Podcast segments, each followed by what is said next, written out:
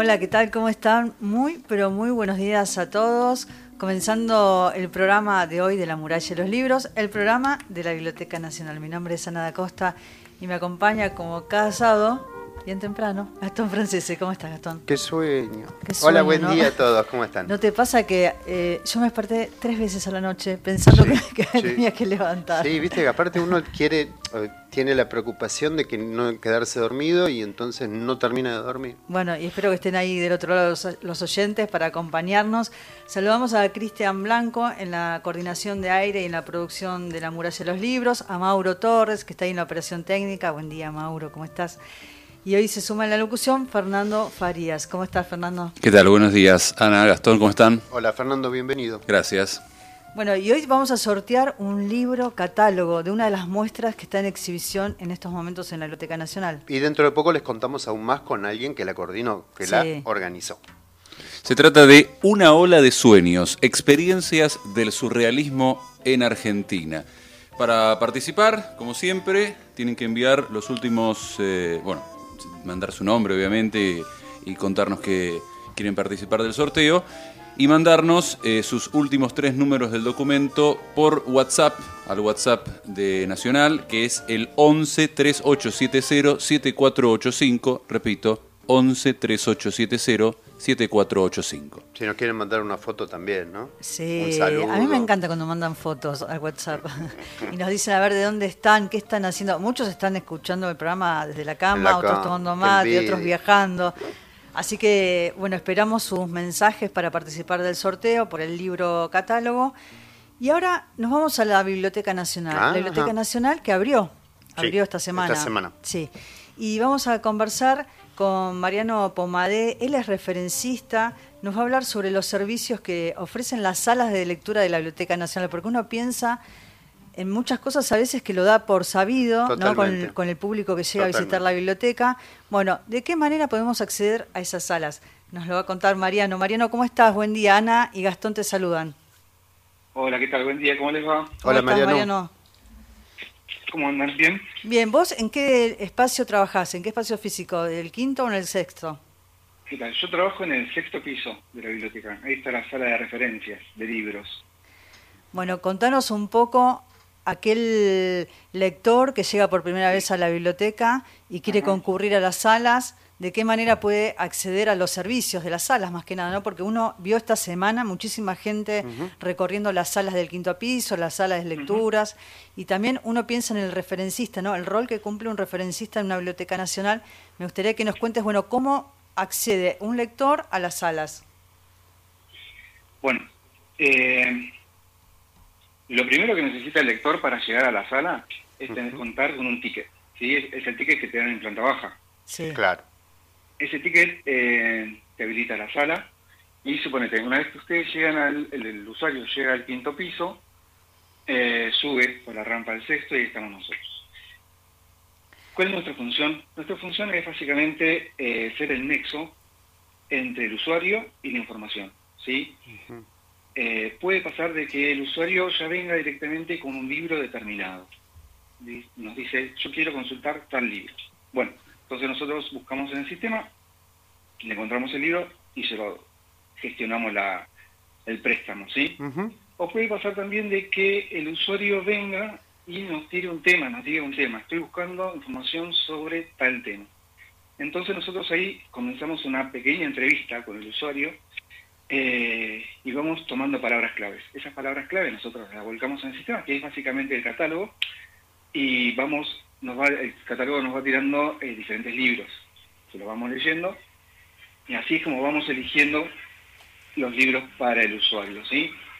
Nosotros también ahí en la sala de referencia tenemos una pequeña colección, que es la colección de referencia, eh, que está compuesta por enciclopedias. Están todas las grandes enciclopedias, diccionarios, están los diccionarios bibliográficos, eh, de idiomas, hay atlas, todo lo que es información general está ahí, está para el usuario, es una estantería abierta, o sea, el usuario puede subir eh, y agarrar su propio material. Entonces, nuestra, nuestra tarea principal es esa. Ahora bien, sí. sí. Pero, sí, sí, sí, seguí, seguí, seguí, pensé que había cerrado. No, nuestra tarea también es lograr que el usuario, eh, bueno, encuentre su información y la pueda discernir, ¿sí? O sea, es lo que sería la formación del usuario. Eh, porque, no sé, me vienen y te dicen, quiero libro de biología. Yo te puedo dar 50 libros de biología. Bueno, entonces, la idea es que eh, a través de la entrevista vayamos filtrando y vayamos logrando que vos obtengas lo que vos quieras. ¿Qué pasa si no lo encontramos? ¿Sí? Porque, por ejemplo, esta persona que viene y nos dice quiero tal libro, y ese libro puede ser que no sea de libro muy nuevo o un libro que no tengamos, simplemente, o que esté prestado, o esté en restauración. Entonces, lo que hace el referencista es buscar en otras bibliotecas. ¿sí? Buscamos, por ejemplo, en la Biblioteca del Congreso, en la Nacional Ah, qué de bueno Maestros. Sí. eh, o si no también en algún otro repositorio, en bibliotecas populares, etcétera. La idea es que el usuario se vaya con algún dato, algún dato certero de dónde puede estar esa información. Si nosotros no la tenemos, nosotros somos capaces de buscar esa información para que el usuario pueda obtenerla. Mariano Pomadé es referencista y nos está hablando de los servicios que brinda las salas de lecturas de la Biblioteca Nacional. Mariano, eh, esto que me interesa, esto que, que estás diciendo, ustedes les pueden dar la información, ¿dónde está el libro o pueden también acercarlo a ese, a ese libro? Es decir, a darles un vínculo con la Biblioteca del Congreso, por poner un ejemplo. Sí, sí, sí, totalmente, sí. Nosotros eh, acercamos eh, al usuario la información, sea donde esté. O sea, te damos el teléfono, la dirección, te decimos cómo llegar. Ahí viene mucha gente extranjera, mucha gente... Claro, por eso lo que viene a pensaba. Buenos Aires, te decimos hasta qué colectivo tomar. O sea, eh, Muchas sí, veces llegan, llegan lectores, llegan usuarios, ¿no? Y me gusta dar esta información. Ahora vamos a dar bien los horarios de las salas, porque se puede eh, ir a estudiar o consultar material a la sala del quinto piso. También está la sala estudiantil que es de acceso libre, ¿no? Que uno puede llevar el material. Veo a los chicos también llevando termos con café, con mate. Y hay ¿no? alguna, creo, van- parlante también, ¿o no? ¿O me Tal cual. Sí, sí, sí. Eh, bueno, de salas de libros, nosotros tenemos, como ustedes dicen, la sala de acceso libre que está en el sexto piso del lado, del lado contrario al que estamos nosotros. Ahí los chicos pueden subir directamente con sus mochilas, sus libros, eh, pueden llevar mate, pueden llevar algún tipo de snack. Pueden bajar al bar Eh, del primer piso y comprar algo y Claro, subir. tal cual. También, tal cual. Sí. sí, sí, sí, es totalmente libre, ellos se- se manejan solos.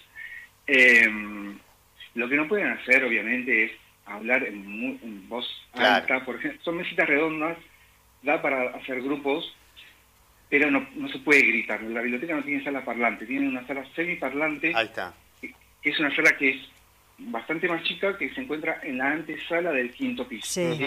¿Sabes Esa la es la cantidad, la, la cantidad de gente que me encuentro y me dice, no, yo estudié en la Biblioteca Nacional, iba a estudiar a la Yo- Biblioteca Nacional. Yo ¿Vos cuando, estaba así, cuando estaba en la universidad, iba para preparar finales, a veces me iba. Sí, muchos estudiantes, ¿no? porque Vienen, me sí. obligaba, me obligaba Ah, a sentarme obligaba. en la silla y no me podía. Vos- volver. Vos porque sos tan inquieto.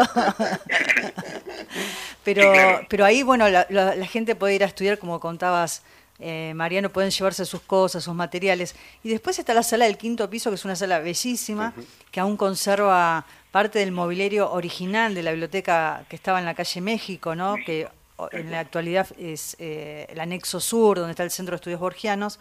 Pero parte de ese mobiliario original de la biblioteca forma parte también de, de la sala del quinto piso y es bellísima, ¿no? Con esa vista al río, donde muy luminosa, donde se puede ir a estudiar.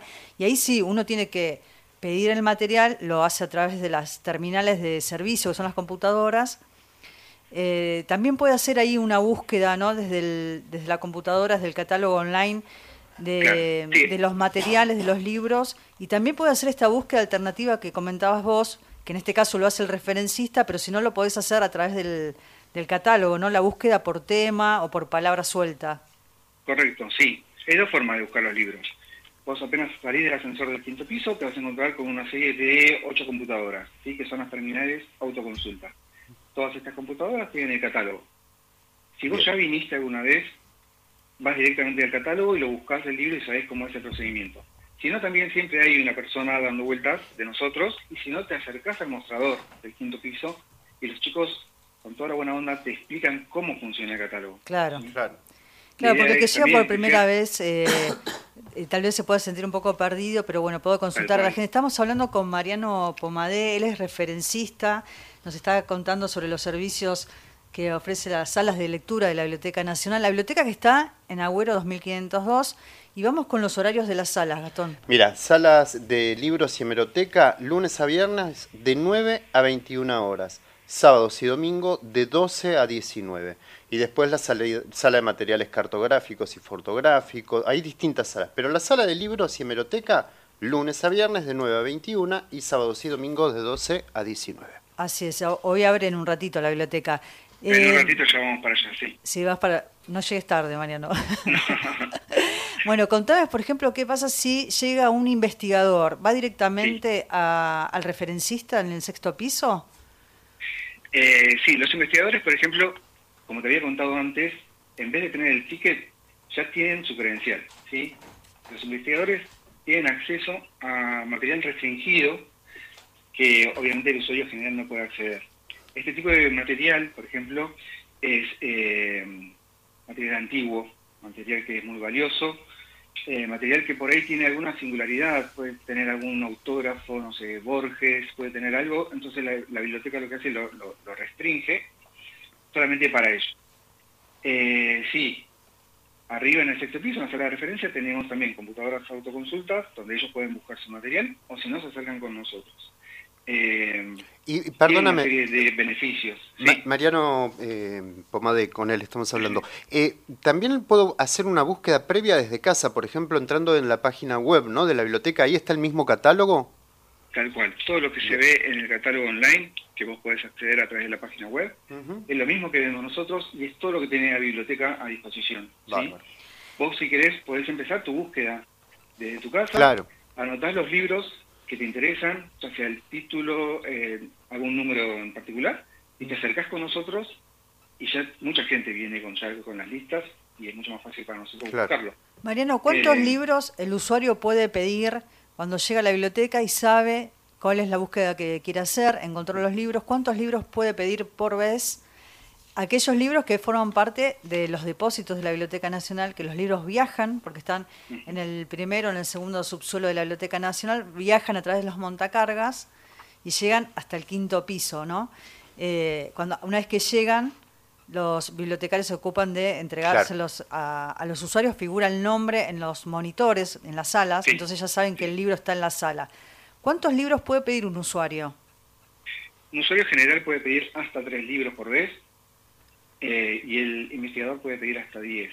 En el caso del usuario general que, puede, que pide 3 y por ahí uno no le sirve, obviamente lo devuelve y pide otro. Claro. Este solamente puede pedir 3 por día. Claro, claro. Puede pedir la cantidad que sea necesaria, pero bueno, siempre... Simultáneamente y en el mismo momento puede tener 3 libros. Tal cual, sí. Sí, sí, sí. ¿Y los libros de la eh, Biblioteca Nacional no se pueden llevarse eh, a casa? No, la Biblioteca Nacional no realiza préstamos a domicilio, todos los libros se consultan en sala, en el caso de que vos quieras, eh, existe un servicio de fotocopiado, o si no, eh, se puede hacer la digitalización del material. ¿sí? Mm, bien. Siempre y cuando se respete la ley de derecho de, propiedad intelectual, por supuesto. Eh, mucha gente pide últimamente reproducción digital. ¿Se puede hacer entonces? Si alguien quiere llevarse una copia, digamos, de ese material, ¿se puede digitalizar en el momento? No, eh, se hace un trámite previo, ¿sí? hay que mandarlo a digitalizar, obviamente tiene un costo y un tiempo de trabajo.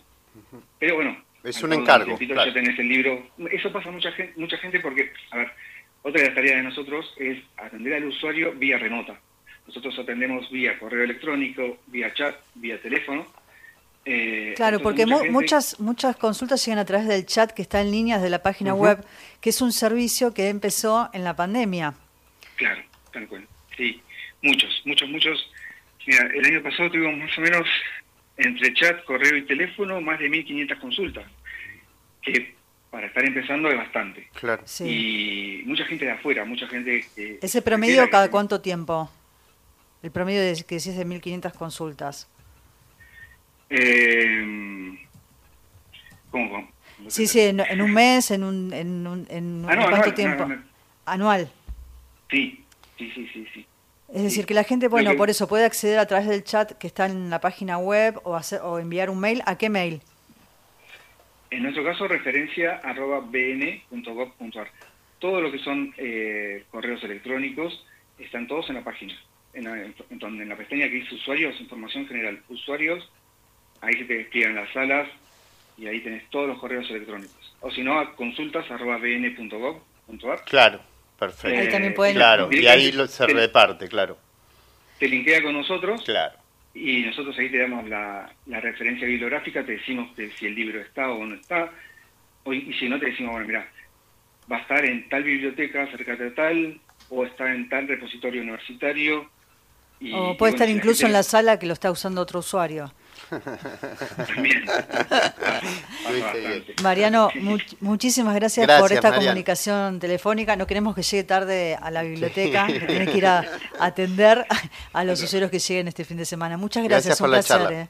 No, por favor, gracias a ustedes. Hasta luego. Hasta luego. Mariano Pomadé, referencista, trabaja en la Biblioteca Nacional. Bueno, contándonos sobre algunos de los servicios de las salas, ¿no? Porque eso que te decía antes, uno a veces da por sabida cosas. Totalmente, no, y eso está muy bien. Por aparte, tenemos que ser servicio de alguna manera y tratar de acercarles esta información a nuestros oyentes. Así es.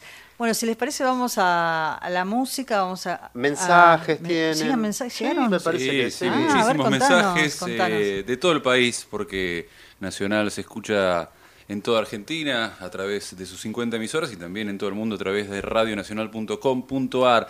Nos escribe eh, María Castañola de Benavides, dice que bueno escucharlos, mi plan es ir hoy a la biblioteca. Qué bueno. Eh, por cierto, eh, aclaramos que está cerrada lunes y martes. De feriado de carnaval. feriado de carnaval, está abierta hoy, pero cerrada. Mañana también está abierta. mañana abierta, sábado y domingo, pero no lunes, lunes y martes. Mi último libro lo terminé ayer, nos dice María, La ladrona de libros. Qué buen libro. Me gusta leer en el colectivo, así no presto atención a lo que pasa a mi alrededor. A veces me levanto de golpe porque ya llegué a destino. Sabes que yo extraño esa costumbre. Desde que uso anteojos, ya no puedo leer como era antes. Que uno ¿Por qué? porque vas en el colectivo y ya tenés que ponerte los anteojos, tenés que disponerte. antes era abrir y leer. Claro, claro, Es otro paso más que te retrasa. Es cierto. Sí, yo ahora me manejo en bicicleta y extraño es lo único que extraño del transporte público. La lectura. Poder leer eh, arriba del colectivo cuando Mucha uno gente, conseguir eh, asiento. Sí, sí. ¿Y llegan otros mensajes? Sí, sí, de todo el país. Eh, nos dice Carolina, que nos escribe de Barranqueras, en Chaco. Dice, soy estudiante de la UNE, estoy estudiando archivología y bibliotecología. Este año me recibo y me encanta que hablen de la carrera. Nos escribe también Juan Ángel de Lules, en Tucumán. Buen día, gente. Ya escuchando Nacional. Aquí en el Nogalito Lules está semi nublado. Eh, después también nos escribe Eduardo Trabucchi de Rosario y nos cuenta también que tiene vinculación con eh, la carrera. Su mujer estrena su título de técnica en bibliotecología con tres hijas, trabajo y pandemia de por medio a los 47 años, tras cuatro años y un rendimiento académico inigualable, nos cuenta Eduardo. Eh, su mujer se recibe de técnica en bibliotecología. Ya que dijiste los nogalitos, acá a Cristian le escribió Juan Andruzzi, muestra en sus fotos y el libro de la biblioteca que, que las obras de Rosenmacher que, que también llegaron. Así que llegaron. Sí. Y no sé nos escribe también eh, Mónica eh, de Alto Río Senger en Chubut. Wow, Literalmente de todo el país. Todo esta tanda de mensajes. Eh, hermosa mañana por acá, mi nombre es Mónica y quiero participar por el sorteo del libro. Estamos sorteando el catálogo Una ola de sueños, experiencias del surrealismo en Argentina. Para participar del sorteo se comunican con nosotros, dicen su nombre, los últimos tres del DNI y que quieren participar del sorteo. El WhatsApp de Nacional es 11 38 70 7485. Y les digo a todos ustedes que están ahí del otro lado de todo el país, que nos están escribiendo, ¿eh? nos mandan mensajes, que si ustedes quieren consultarle algo a, Mariano o a cualquier otro referencista, lo pueden hacer desde la página web, desde el chat, les van a responder enseguida, tal vez están estudiando como nos contaba Eduardo, a su mujer que se recibió o cualquier otro que esté estudiando alguna otra carrera y necesita algún material específico de la biblioteca, lo pueden hacer al mail o a través del chat. ¿Escuchamos música? Sí, vamos a la música.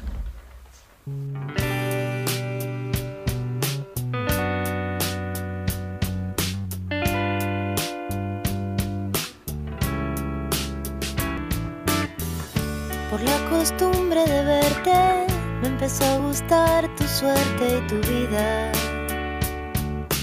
Demasiado cerca de la mía. Decímelo otra vez, no entendí nada. Me distraen sin remedio tus labios que se abren y se cierran y se abren y no hay nada más.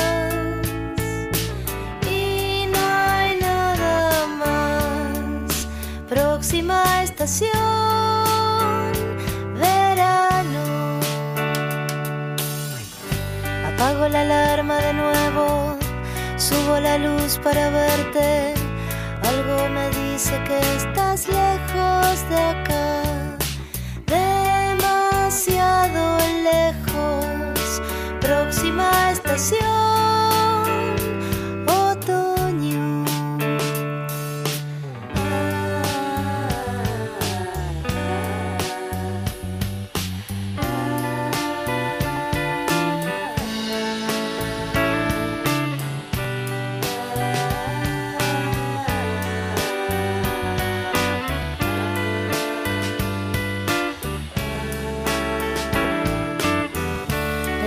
ayer creí morir, hoy parece que puedo seguir. Un capítulo me hizo sonreír. Si me equivoqué, mejor o peor. ¿Quién tiene acaso todo asegurado? Próxima estación invierno.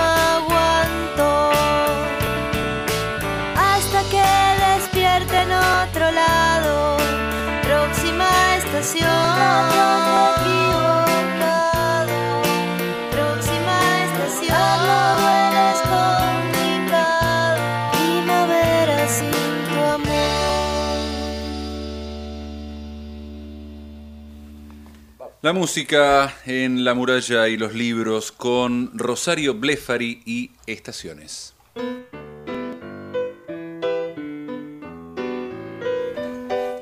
Continuamos en La Muralla de los Libros, el programa de la Biblioteca Nacional, y sigan llamando, mandándonos mensajes que nos encanta.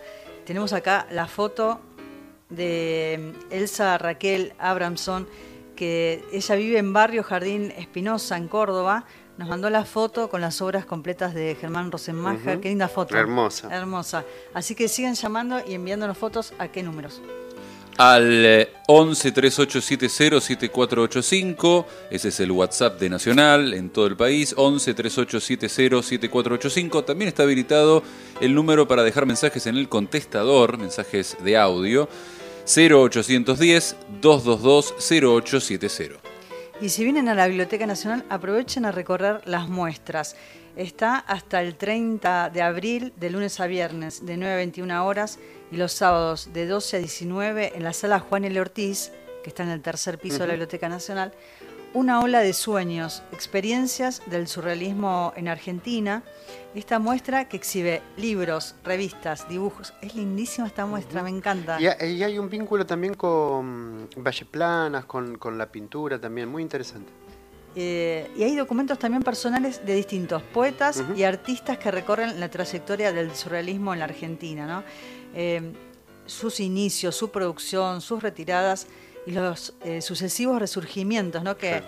que nos permiten ver eh, de alguna manera panorámicamente la historia y, y la del grupo que lo promovió también en nuestro país. Recordemos que esta vanguardia estética, el surrealismo, muy rápidamente en Argentina es percibida por artistas argentinos e inmediatamente se montan a esa, a esa vanguardia. Una ola de sueños, experiencias del surrealismo en Argentina. Sobre esta muestra nos habla Mauro Haddad, él es coordinador y miembro del equipo de investigaciones de la Biblioteca Nacional.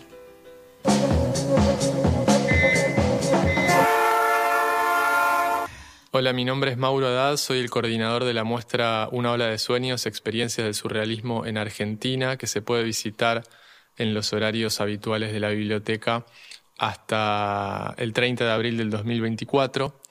La muestra propone un recorrido a través de la historia de esta vanguardia en el país, a través de la exhibición de una serie de revistas y libros, principalmente de poesía, producidos por un grupo de mm, poetas nucleados principalmente alrededor de Aldo Pellegrini, que muy tempranamente, si pensamos que el, primer manifiesto del surrealismo francés es del 24 y que este grupo se conforma en el año 26 en Buenos Aires, empieza a producir y a experimentar con la escritura automática y los relatos de sueños y en el año 28 aparece la primera revista surrealista en el país, que es la revista Que, y a partir de esa primera publicación, luego en las décadas del 40 y el 50 y también el 60, se sucedieron una serie de revistas que también están expuestas en la exposición, la revista a partir de cero, la revista Ciclo, Boa, Letra y Línea y muchas otras. Y además también están los libros que estos mismos poetas iban produciendo en paralelo a su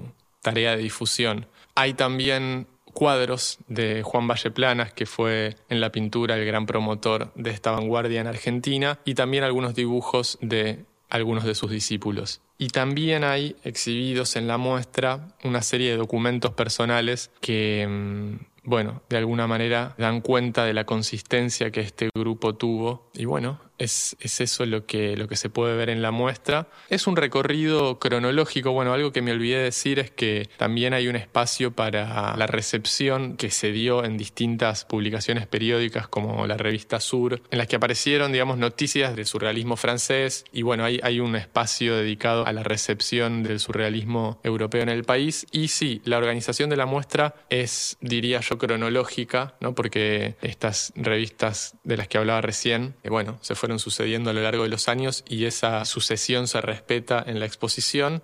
Y después hay vitrinas dedicadas a estos poetas, Aldo Pellegrini, Enrique Molina, Francisco Madariaga y muchos otros y otras. Y por último, bueno, está el sector este más pictórico, donde están los cuadros, los dibujos. Hay un QR, sí, un, enlace a um, unos poemas de Enrique Molina leídos por él mismo. Es un vinilo que, que nos prestó un compañero, Lautaro, que lo digitalizamos acá en la biblioteca y bueno, se pueden escuchar los poemas de Enrique Molina leídos por él mismo. Así que bueno, los volvemos a invitar a la muestra mm, Una ola de sueños, experiencia del surrealismo en Argentina, que se puede visitar, está abierta al público en los horarios habituales de la biblioteca hasta el 30 de abril del 2024.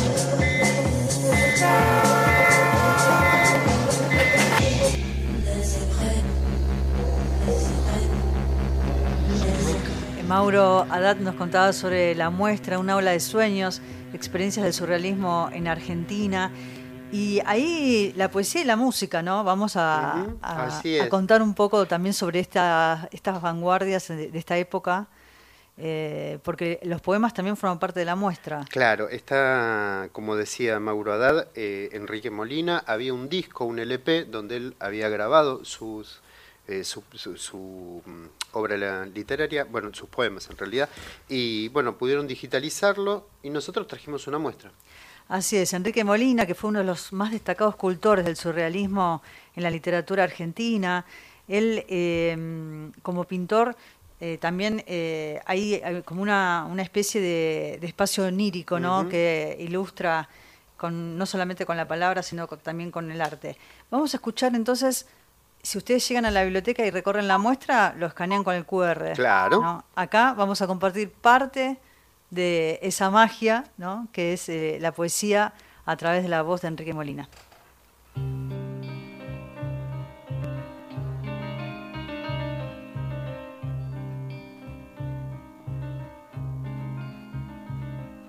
De pasiones terrestres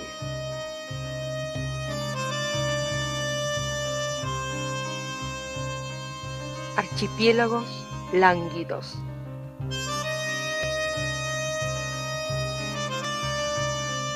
Islas, cual un collar de ardientes monedas despulidas, con que la luz se adorna y enseguece o arroja a la nostalgia, coronada de espumas, haz de arenas ociosas, indolentes sepulcros abriendo sus delicadas frondas sobre la playa de despojos, con sus nubes de hierbas, sus enigmas, entre lápidas llenas de conchillas, las costas humilladas por los barrios marítimos, los mercados portuarios de tortugas y alfarerías hechas con la imagen del sexo, frituras en los atrios, arrebatos impúdicos buscando leves presas, homenajes de mujeres y fiestas.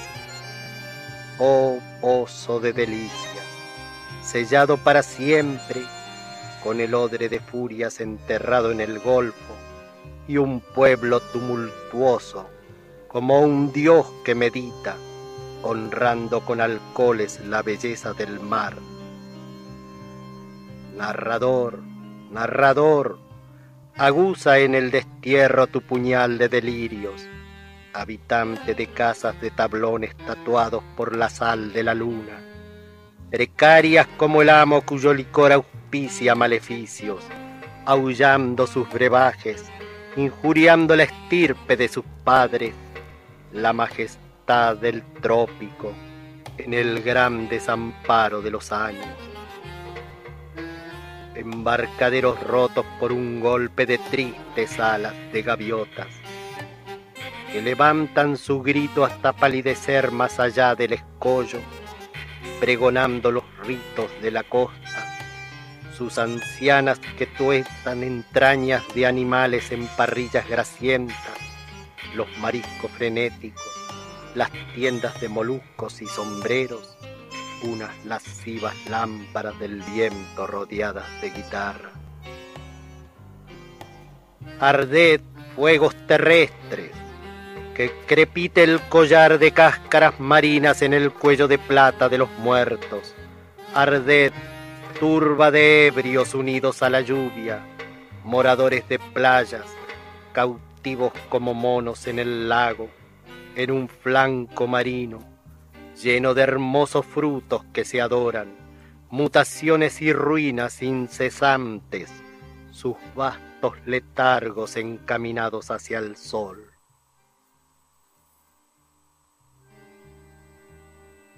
Árbol, hoja, salto, luz. Aproximación. Mueble, lana, gusto, pie. Te marcas mirada.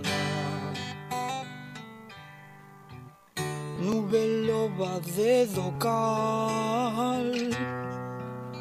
Ahí está la magia de Mauro, ¿eh? Mauro Torres, que es un apasionado melómano y, y le pedimos a Spinetta con el- ese discazo que sartó. Y empieza a ilustrar. Sí, porque bueno, tiene que ver la música, ¿no? Y ese periodo de Spinetta con, con el surrealismo.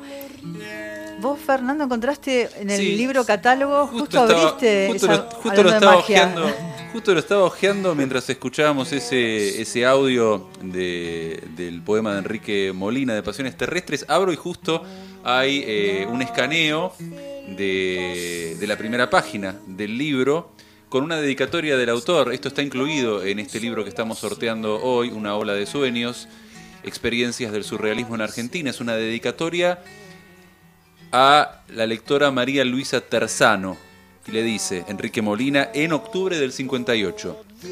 Este viejo libro con el pájaro de los viajes que no llega nunca a María Luisa Terzano. Enrique Molina, Buenos Aires, octubre del 58 y acompañó Molina su dedicatoria con un hermoso dibujo de un pájaro, bueno, un dibujo bien surrealista, un Sí, pájaro con, con unos navegantes en su interior. Bueno, es algo que una de las tantas cosas que pueden encontrar en este catálogo que se pueden ganar hoy en el sorteo de la muralla y los libros. Para participar, nos escriben, nos dicen su nombre, de dónde son, que quieren participar y los últimos tres del DNI. El WhatsApp de Nacional es 1138707485. Y ahora vamos a la voz de Oliverio Girondo con otro vanguardista, Qué lindo. tal cual.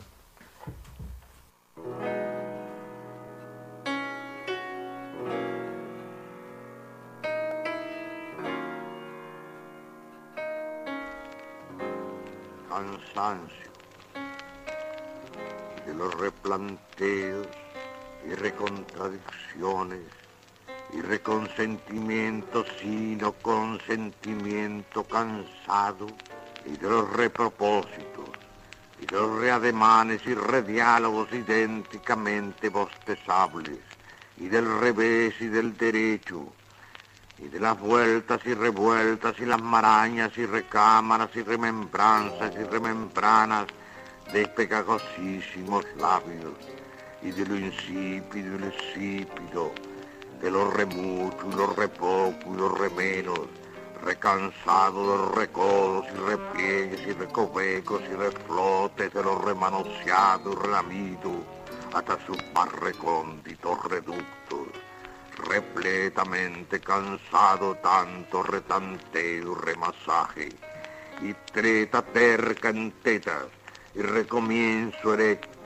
y reconcubiterio, y reconcubicornio sin remedio, y taravana en ansia de alta resonancia, y rato apenas nato, yárido, tardo, graso, dromedario, y poro loco, y parco espasmo enano, y mosto torvo sorbo del malogro y de lo pornográfico, cansado hasta el estrabismo mismo de los huesos, de tanto horror errante, y queja quena, desatino tísico, y ufano urbano bípedo y de falo, escombro caminante, por vicio sino y tipo lívido y oficio, recansadísimo de tanta, tanta estanca remetáfora de la náusea y de la revirgísima inocencia y de los instintitos perversitos y de las ideitas reputitas y de las ideonas reputonas y de los reflujos y resacas de las resecas circunstancias. Desde que mares, padres y lunares, mareas de resonancias huecas y madres playas cálidas de hastío de alas calmas, sempiternísimamente archicansado, en todo sentido y contrasentido lo instintivo, sensitivo, tibio, o remeditativo, remetafísico, o reartístico típico, y de los intimísimos remimos y recaricias de la lengua, y de sus regastados páramos vocablos y reconjugaciones y recópulas, y sus remuertas reglas y necrópolis reputrefactas palabras, simplemente cansado del cansancio, del harto tenso, extenso entrenamiento al engusanamiento y al silencio. Ahí lo escuchábamos a Oliverio Girondo, parte del movimiento surrealista en Argentina, esa forma de, de decir, me hace acordar a Pablo Neruda también. Porque ¿no? se declamaba Sí, de otra se manera, se recitaba de otra manera. Sí, Eh, había esto una declamación en el recitado. Exactamente. Eh, Era mucho más que ver con la oratoria, me parece. Así es. Bueno, eh, no se olviden de visitar entonces una ola de sueños, experiencias del surrealismo en Argentina, si andan por la Biblioteca Nacional, hasta el 30 de abril, de lunes a viernes de 9 a 21 horas, y sábados y domingos de 12 a 19, en la sala Juan L. Ortiz, que está en el tercer piso. Todas las actividades de la Biblioteca Nacional con entrada libre y gratuita.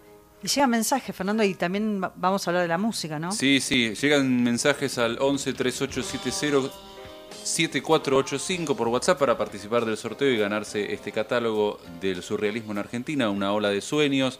Nos escribe María del Carmen de José C. Paz. Eh, antes nos había escrito Cecilia de Rosario.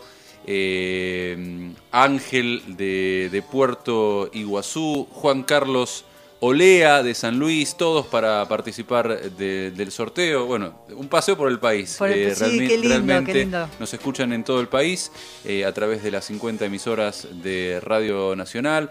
Eh, Carolina Beatriz Bogado de, de Chaco, ella también antes habíamos comentado que estaba a punto de recibirse de bibliotecóloga.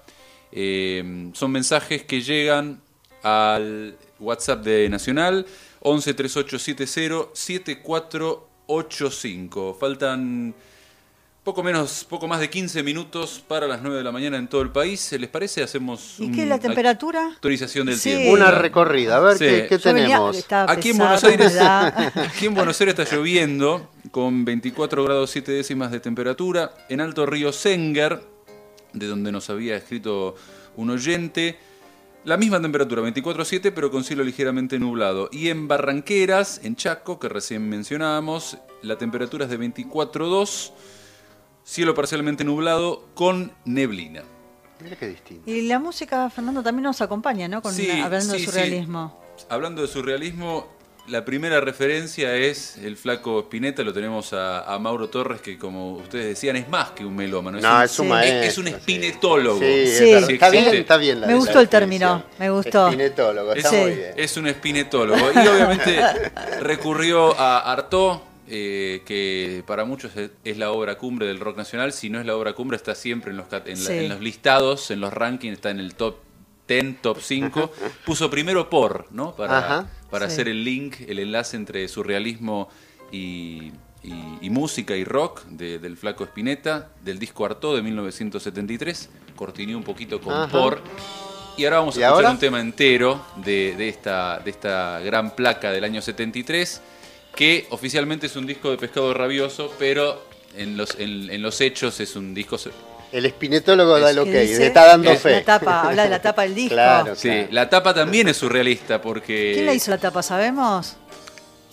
Gatti, un tal Gatti. Un tal Gatti, pero la tapa, la tapa diseñada por Luis, además fue el disco, ¿no? El, el- el sobre, eh, eh, fue bastante eh, surrealista también porque no era eh, perfectamente cuadrado, ¿no? No tenía forma de cuadrado perfecto, sino Ah, que tenía una forma razón, irregular. Tenés razón. Y ese también fue un mensaje, ¿no? El, el- el disco es conceptual en su totalidad.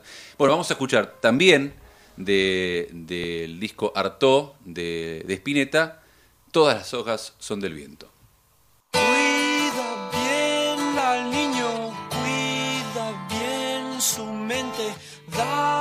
Sol de enero, dale un vientre blanco, dale tibia leche de tu cuerpo.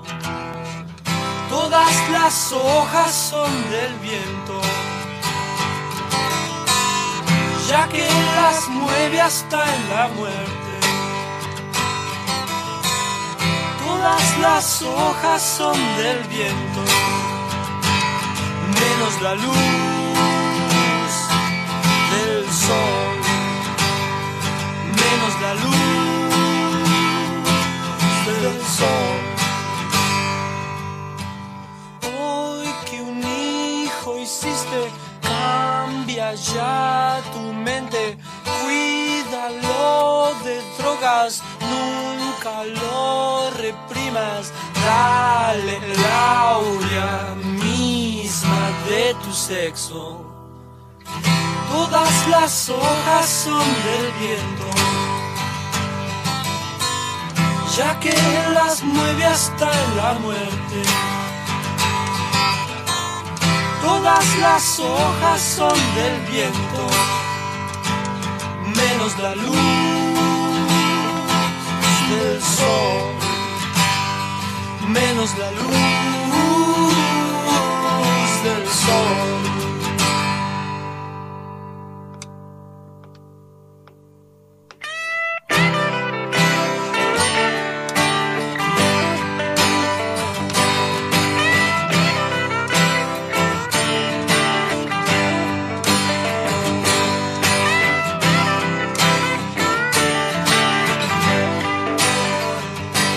La muralla y los libros, con Ana da Costa y Gastón Francese.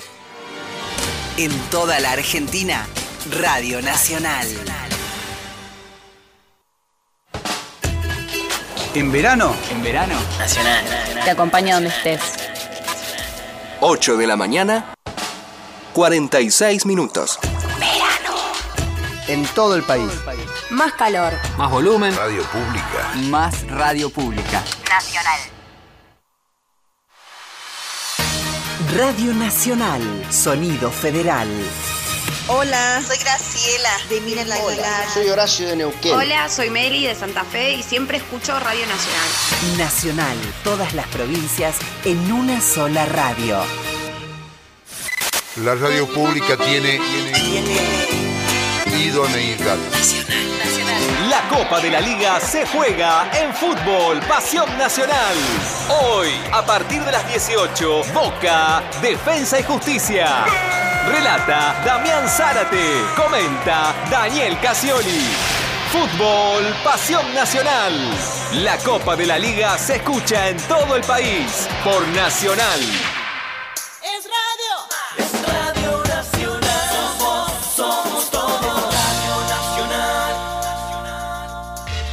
Febrero, mes 2. Todo el año nacional. Hasta las 10, La muralla y los libros. El programa de la Biblioteca Nacional.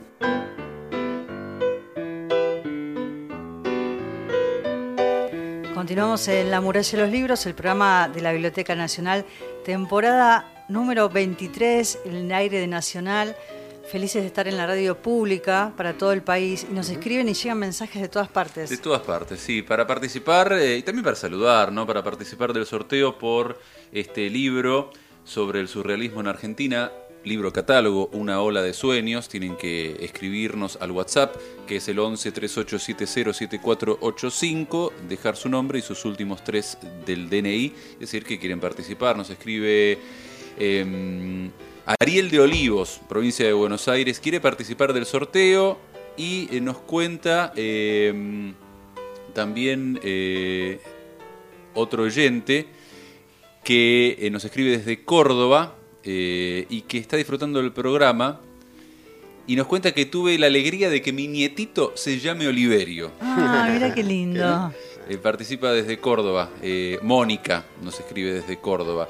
Rodolfo desde Rosario también participa del sorteo. Y Víctor nos escribe desde Plotier en Neuquén.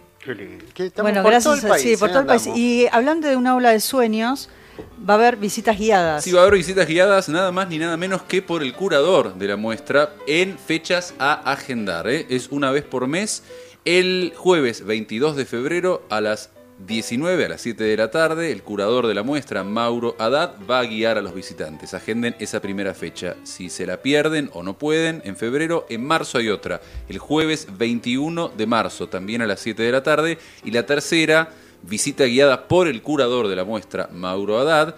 25 de abril, jueves también, a las 7 de la tarde. La muestra Una ola de sueños en la Biblioteca Nacional. Y si quieren pueden participar por el sorteo, el libro catálogo, quien se lo gane, lo vamos a enviar por correo a cualquier lugar del Exacto, país. sí. Escriben a qué teléfonos.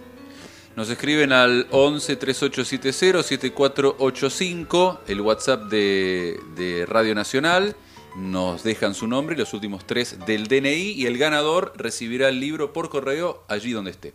Así es. Y nos vamos a la guía de lecturas, esta sección nueva de esta temporada, que es una autora, un autor, un libro. Los escritores nos arman una guía de lectura en la muralla de los libros. En este caso se lo pedimos a Germán Álvarez, él es el director del Centro de Estudios Borgianos de la Biblioteca Nacional, que está ahí en el anexo sur, en la calle México 564. Lo compartimos. Una autora. Un autor. Un libro. Los escritores nos arman una guía de lecturas en la muralla y los libros.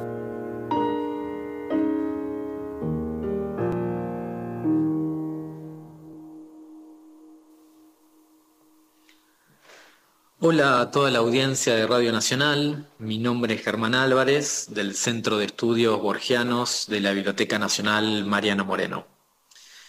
Hoy, a pedido de Ana da Costa y de los amigos del programa La Muralla y los Libros, quiero hacer una recomendación literaria, pero nada personal. No quiero hablar de mis gustos personales en materia de cuentos u obras de Jorge Luis Borges.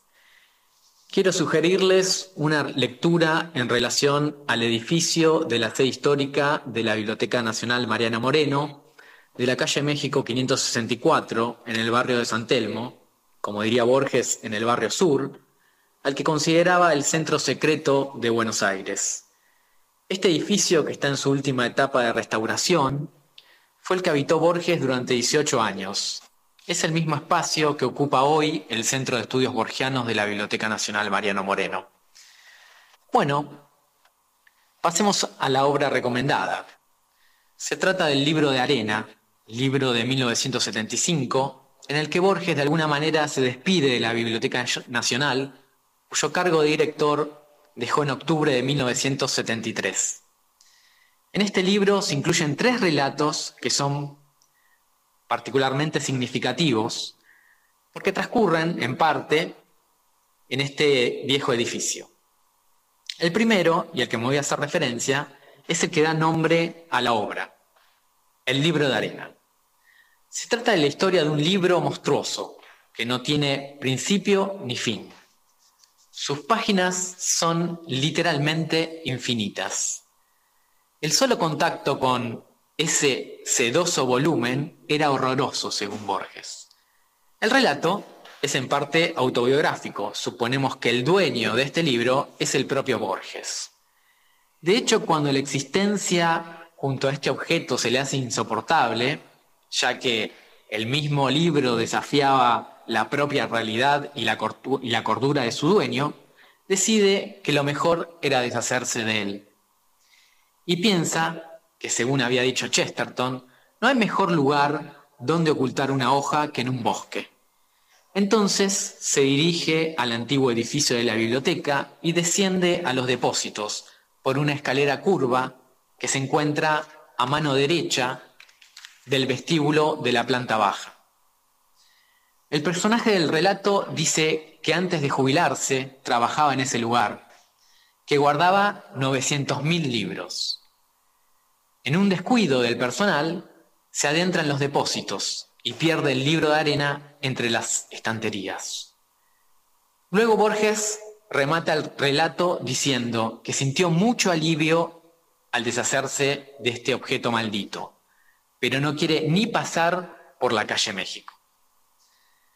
Así, de esta manera, quería contarles que en muy poco tiempo, con la reapertura del edificio, todos podremos visitar la escalera y los depósitos en donde el Borges de la ficción perdió para siempre el libro de arena. Por una cuestión obvia, por falta de tiempo y porque no quiero abusar de la amistad y de la paciencia de los radioescuchas, voy a dejar para otra ocasión o para que ustedes mismos indaguen los otros dos cuentos, que se llaman Utopía de un hombre que está cansado y en inglés There Are More Things, con los que Borges rinde homenaje a la Biblioteca Nacional y se despide de su sede histórica. Muchas gracias y un saludo.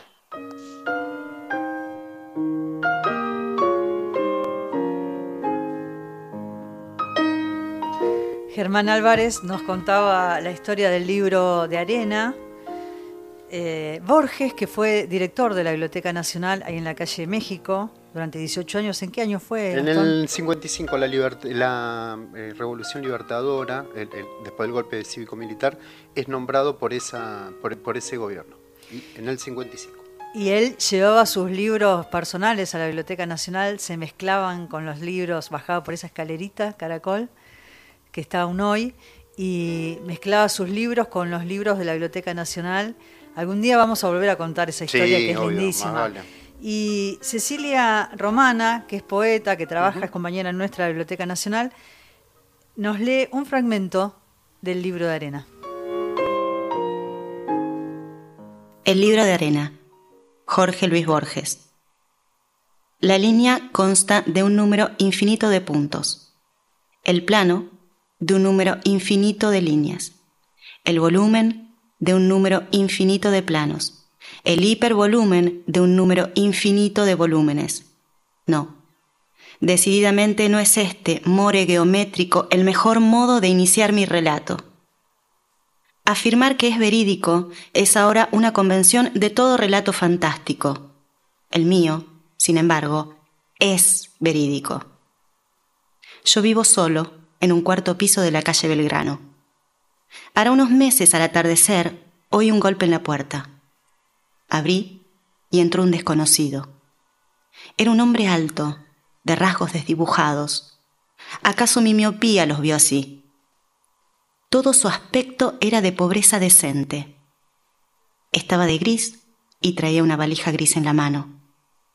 Enseguida sentí que era extranjero. Al principio lo creí viejo.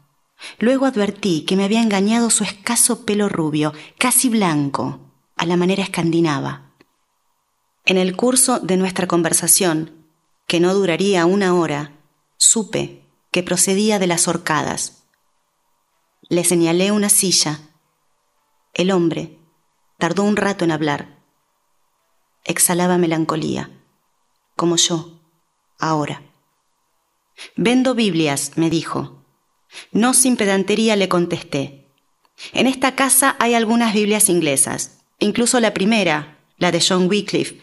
Tengo asimismo la de Cipriano de Valera, la de Lutero, que literariamente es la peor, y un ejemplar latino de la Vulgata. Como usted ve, no son precisamente Biblias lo que me hace falta. Al cabo de un silencio me contestó, no solo vendo Biblias, puedo mostrarle un libro sagrado que tal vez le interese. Lo adquirí en los confines de Bicanir. Abrió la valija y lo dejó sobre la mesa. Era un volumen en octavo, encuadernado en tela. Sin duda, había pasado por muchas manos. Lo examiné. Su inusitado peso me sorprendió. En el lomo decía Holy Writ y abajo Bombay. Qué lindo lee Cecilia Romana, que es poeta. Nos leyó un fragmento del libro de arena. Y vamos a ir a la música, ¿no? Relacionado también con, con Borges. Con el anexo sur Sí. de la biblioteca, que es donde estaba ubicada la biblioteca antes de su, de su presente ubicación allí eh, en Recoleta. Estaba sobre la calle México. México al 500, esto es entre Bolívar y Perú, donde sigue funcionando el anexo sur. Y a propósito de esa ubicación, vamos a escuchar el clásico sur de Troilo y Mansi en una versión instrumental de guitarra por Omar Sirunlink.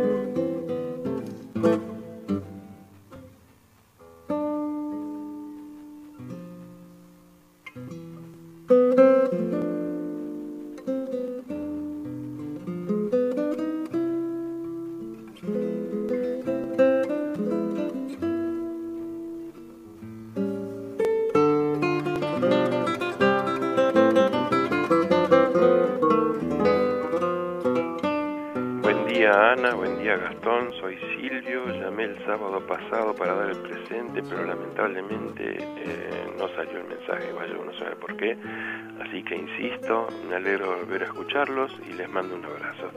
Hasta luego. Qué hermoso encontrarme con esa voz. Y es la voz de Silvio Kilian. Gracias por tu insistencia, por este mensaje. Debe haber sido Cristian Blanco que estuvo metiendo la mano y no dejó salir. Eh, es una alegría enorme encontrarme con, este mensaje de Silvio, porque Silvio hace muchísimos años eh, forma parte también de la historia de la muralla Me de los acuerdo que te libros. traía los discos con, Nos traía los con discos, música, ¿no? eh, muy amigo de Abel Alexander, que era asesor eh, histórico fotográfico Total. de la Fototeca Benito Panunzi, la Biblioteca Nacional, y un día Abel se apareció con Silvio acá en la radio, y Silvio también es un especialista, sabe muchísimo de música, eh, siempre nos, nos ayudaba con la música. Abel a- Alexander que hacía aquellas fotos viejas, Viejas, ¿no? sí. Qué linda sección esa. Hablando de fotografía en radio. Sí. bueno, esas cosas locas que formaron parte también de la historia de- del programa. Así que es una alegría enorme volver a, a escucharlo a Silvio y que nos acompañe en esta nueva temporada. Vamos ahora con los datos del tiempo. Bienvenidos a todos a la segunda hora de la muralla de los libros. A ver si se algunos se despertaron por ahí y nos acompañan hasta las 10 de la mañana por el aire, el aire de Nacional. 9 de la mañana y 4 minutos en todo el país, en Buenos Aires, la temperatura 25 grados una décima, el cielo está mayormente nublado con lluvias intermitentes. En San Luis, capital, temperatura 20 grados 5 décimas, cielo ligeramente nublado. Y en Plotier, Neuquén, temperatura 17 grados 6 décimas y el cielo está despejado. Acá está pegajoso el día. Ay, ¿eh? acá está lindo el estudio hoy, ¿eh? Acá está lindo. Sí, Sí. sí, ¿Vamos pero. los mensajes? Sí. Los mensajes están llegando al WhatsApp de Nacional, que es el 11 3870 7485, la gran mayoría, para participar del sorteo por este libro catálogo sobre el surrealismo en Argentina, Una ola de sueños, que también es una muestra en la Biblioteca Nacional. Y para participar nos escriben, nos dicen su nombre, los últimos tres del DNI y que quieren participar. Por ejemplo, Analía de Quilmes eh, dice que lindo está hoy el programa. Me alegra mucho que estén otra vez en el aire. Gracias. Y nos deja sus datos para participar del sorteo. También nos escribe Renata de Vicente López. Isaac desde San Juan Posito. Eh, muy buenos días, nos dice Sí, I- quiero, Isaac. quiero conocer Positos, qué lindo. No creí que se pudiera hacer un programa de literatura. Me equivoqué, porque este es un excelente programa. Ay, gracias. qué Lo lindo. felicito y le manda saludos a, a su esposa. Eh, también nos escribe eh, Kiara y Jackie de... Ah, qué lindo. También son oyentes de. Les voy a contar esto. Kiara, cuando era chiquita, Me acuerdo. un día faltó al colegio y se quedó con la abuela. Me acuerdo, creo. Y eh, nos empezó a escuchar y un día la invitamos a Kiara, vino a leernos leyó- poesía de eh, Elsa Bornemann. Sí, me acuerdo. Nos leyó poemas aquí en el aire. Kiara que ya está grande, está enorme. Y ya hizo su, su propio camino. Nosotros, nosotros estamos viejos. Nosotros estamos viejos, eso es lo Le mandamos pasa. un beso enorme a las dos, a Kiara y a Jackie. También nos escribe Alejandro de Flores de aquí de la ciudad de Buenos Aires y se anota para participar del sorteo por el catálogo Una ola de sueños, experiencias del surrealismo en Argentina. Comuníquense con nosotros al WhatsApp de Nacional desde todo el país y participen dejando su nombre y los últimos tres del DNI. El que gane lo recibirá por correo allí donde esté en el territorio nacional. Y ahora sí, vamos a presentar una sección nueva. No, vamos a recorrer el país con nuestras voces. Eso me gusta, ¿no? ¿Sí? ¿La poesía? Claro. Vamos. Poesía en vivo.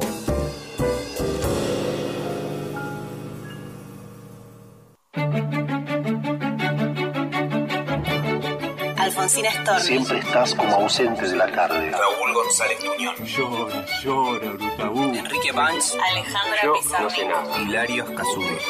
Diana He soñado que tu dama Juana está crecida con... Horacio Castillo. Leopoldo Lugones. Vengan santos milagrosos. Vengan todos en mi ayuda. Manuel Castilla. Paula Brecciaroli. Y poco a poco fue desenvolviéndose la hebra fatal. Alfonso Sola González. Francisco López Merino. Como afirma el griego en el caratilo. Carlos Guido. Un día estaré muerto. Será un día cualquiera. Rodolfo Godín. Juan abandonado. Arturo Carrera.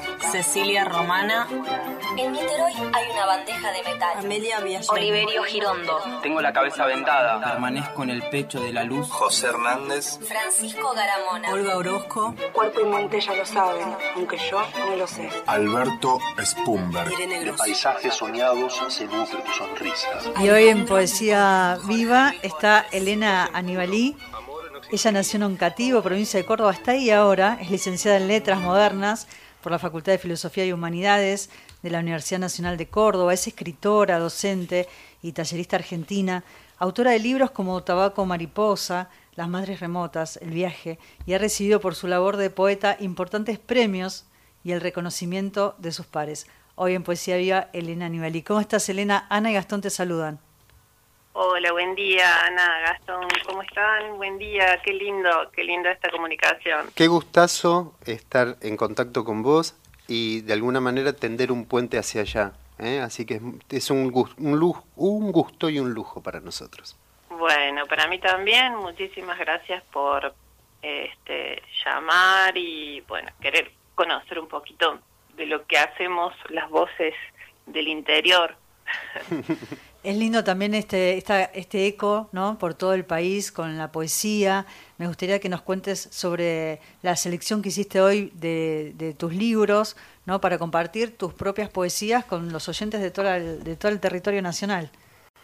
Bueno, en realidad yo siempre hago una selección para, para leer, este, trato de, de un poco seguir como el instinto del día, ¿no? Así que Ah, qué bueno Qué eso. lindo eso. como que tengo varios libros acá. ¿Y cómo está el día por allá? Co- Contanos. ¿Cómo fue? Hay Bueno. un día externo y un día interno también, ¿no? Sí, claro. Bueno, acá el clima está precioso porque hace dos días que llueve. Este, nosotros estamos aprovechando el día para dormir en realidad porque tenemos como varias actividades alrededor, entre ellas el Cosquín Rock. Yo vivo en, en un pueblo muy chiquito de Punilla, que es Vialén Macé. Mm. Estamos muy cerquita de Cosquín y muy cerca de Carlos Paz. Este, y bueno, tenemos Cosquín Rock, tenemos fiesta electrónica, tenemos el carnaval, tenemos Está movido entonces. mucha gente. Es- sí, mucha gente, así que estamos aprovechando eh, el día para dormir. Pero bueno, este, hoy está nubladito, con un clima precioso y ideal, ha llovido, tenemos agua, está todo bien hoy. Es Elena Anibali la que está hablando, es poeta, es escritora. Elena, déjanos, te pedimos, a nosotros lo que tratamos de hacer también, un poco es reflexionar en torno a la poesía. Entonces, nos gustaría que nos des una reflexión en torno a la poesía antes de leer tu obra. Bueno, a ver, una reflexión. Eh, no sé si llamarla reflexión, por ahí contarle un poco a la gente que está en este momento escuchando un programa de literatura un día sábado, que es para mí la, la poesía, ¿no? A veces pareciera que la poesía está como un poco más, que es un género un poco más alejado de, de la gente, se siente así, ¿no? Como que es más fácil abordar por ahí un libro de cuentos o este o una novela. Pareciera que leer una poesía es sumergirse como en un poco el mundo íntimo o extremadamente íntimo, personal y privado de alguien, ¿no? Y en realidad es una obra, es un artefacto literario como cualquiera. Este, y también para mí, por sobre todas las cosas, la poesía es una forma de conocimiento, ¿no? Es una forma de indagar a través de, de la palabra y con la palabra sobre cuestiones eh, que abordan no solamente el mundo privado del sujeto, porque es necesario decirlo, parte del mundo privado del sujeto, pero la poesía intenta ir un poco más allá y hablar sobre lo humano, ¿no? Que nos toca a todos. Yo creo que eso para mí es algo es algo esencial que he aprendido un poco a lo largo de todos estos años en que la poesía primero fue una especie de de cosa muy muy privada y muy íntima y después pasó a ser una vocación real y después pasó a convertirse en una profesión, ¿no? Digamos, cuando cuando ocurre ese salto, bueno, cuando uno en- entiende que eh, es- haciendo eso, eh, eh, digamos, lo que es em, lo que es uno como sujeto en el mundo y lo que es el trabajo, o lo que debería ser el trabajo para todos, un momento de felicidad y de entrega, este, se vuelven algo orgánico, ¿no? Entonces cuando uno encuentra que no puede estar sin hacer eso, eh, y que además que cuando lo hace sabe de qué sabe qué está haciendo y lo hace bien o por lo menos intenta o pone todo su empeño y toda su pasión y todo su este todo su esfuerzo en eso este cuando eso ocurre bueno uno se encuentra en un momento de plenitud y de felicidad que es lo que creo que a todos nos debería pasar con con nuestros trabajos con lo que hacemos sí Sí, bueno, no sé si fue una reflexión. Hermoso Sí, me encantó. Mira, anoté muchas cosas de las que dijiste porque nos acercan, a, nos aproximan, ¿no? En una especie de, de ensayo a lo que es la poesía, ¿no? Porque hablaste de este artefacto literario como, como cualquier otro artefacto y una forma de conocimiento, ¿no? Hablar de lo humano, eh, algo orgánico y por sobre todas las cosas esto que da felicidad, ¿no? La escritura como una forma de la felicidad.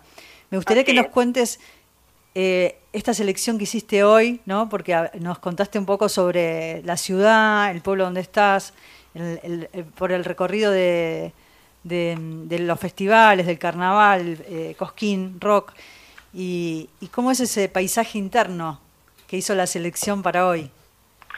Bueno, eh, yo lo que quería era como acercarles primero lo que es un poema que tiene que ver con lo que yo considero que es, de- no sé si el oficio, pero por lo menos la palabra, ¿no? Este, mm, bueno, ese sería uno de los primeros poemas que me gustaría leer. Quizá hay otros que sean como más, más viejitos también, como para que conozcan el recorrido que yo hice. Y hay otros que tienen que ver más con, con la música, con un ritmo, con una musicalidad, ¿no? Los sentidos vienen de, de varios lados en la poesía, vienen de, del ritmo, de la música, de la cadencia. En otros, en otros poemas vienen, provienen de las imágenes, en otros lados, en otros poemas provienen de las ideas. Hay momentos felices en los que todo eso se encuentra y trabaja como una maquinaria este, muy aceitada y de pronto vienen los grandes poemas. Eso ocurre a, a veces, pero todo es un engranaje muy sutil y que hay que trabajar con los silencios y con la palabra y con, con el ritmo, con... Bueno, y quería hacer como ese ese paneo, no sé si se podrá por el Sí, tiempo, ¿bien? Vamos- bueno, vamos con el primero, dale, Vamos, con- vamos. sí, vamos a leer algunos, compartir algunos. Bueno, el primero es eh, un poema que está publicado en El Viaje em, por Salta el Pez Ediciones, que es una editorial muy, muy bonita de. La Plata, y dice así. Un dolor moderado, una fiebre, la caída en la fatalidad de los días sucede así. El silencio está tensado, dispuesto a saltar sobre las cosas. Eso es lo que parece, pero las cosas están irremediablemente clausuradas. Y todo lo que construyas, lo que digas, la fe que pongas en el sonido no es lo verdadero. Corre la palabra por sobre las cosas como un viento sobre tu cara. Si dirigís tu cara al viento, si abrís la boca allí donde el aire tiene su nacimiento, llega el espíritu de la materia, oís como trepa, cómo se abre para vos la mínima puerta del reino desaparecido, o ves un pajarito, o escuchás el silbido del hambre, la voz del ánima. Dirigí tu cara al viento, dirigí tu cara al viento. Qué lindo, Bueno. qué lindo poema del viaje de la editorial Salta del Pez. Ajá. A ver, otro. Bueno, vamos, vamos con otro. Permitime que estoy. Sí, obvio. Nosotros sí. estamos hablando con Elena Anibali, está leyendo parte de su obra, está recitando. Es casi un acto de rebeldía lo que estamos haciendo, escuchar poesía a las 8 de la mañana por todo el país. Es hermoso. ¿Qué te parece? Bueno, Elena 996, por si me quieren anotar. Dale, que te sigan por, por las redes, por. Instagram. ¿Viste? Bueno. A ver, Vamos si, a ver si están ahí los oyentes, la siguen Elena. ¿Cómo es entonces? Elena 999 Elena 996. 996. Bueno, acaba el segundo, un poquito más largo. No he enloquecido, no he disparado contra otros ni contra mí. No he arrancado las modestas flores del patio. No envenené agua ni platos de comida. No he dejado palabras impuras en mí, todas las he lanzado al viento. No he diseminado horribles verdades. Neferet, no he corrido contra el viento ni a favor de él, no he corrido porque correr es un énfasis del cuerpo. He respetado el verbo, no he necesitado de velar el verdadero rostro de la gente, no he cosechado fruta verde. He compartido las cargas de los que estaban cerca. No tapé los espejos durante las tormentas ni en la muerte de los que amé. No he perturbado las estaciones con perfumes atmosféricos. No corté mi pelo ni mis uñas si no fue por higiene, nunca por vanidad. No he alargado la agonía de Argos, mi perro. No he deseado que regrese la juventud a mi cuerpo. No he planeado que regresaras. Estamos repartidos en dimensiones floridas y distantes. No hablé lenguas. No insistí en que estuvieras. No he abierto puertas ajenas. Sí abrí, Neferet, puertas al vacío. No mentí aunque conviniera. No he criado serpientes en mi corazón, no he olvidado aquella tarde. Me gustaría compartir es, eh, la, poesía que, nos lleva también, viste, a, otro plano, ¿no? Cuando uno empieza a escuchar la, poesía es como la música, el tiempo ahí suspendido.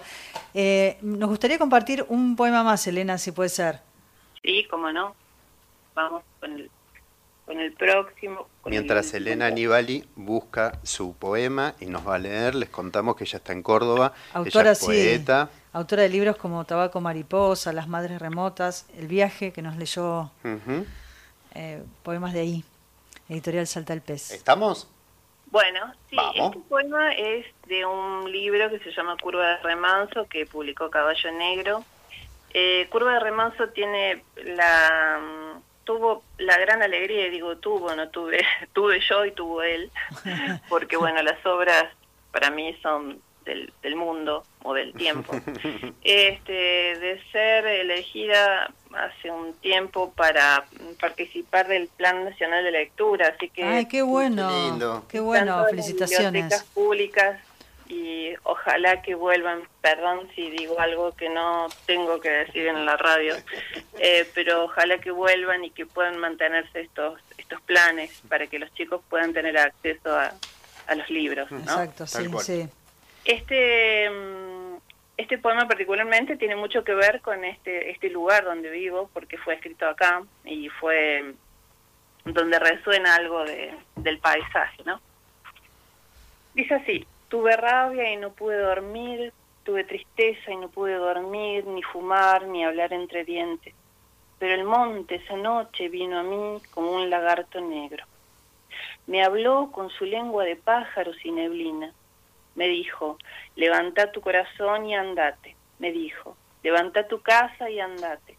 Me dijo, levanta tu hijo, tus perros domésticos, tus papeles y andate. No te quiere el pez, el río se pone sucio, vienen las lluvias y la flor se pudre, la naranja se pone amarga, el siribí se esconde como si viera el zorro que lo come.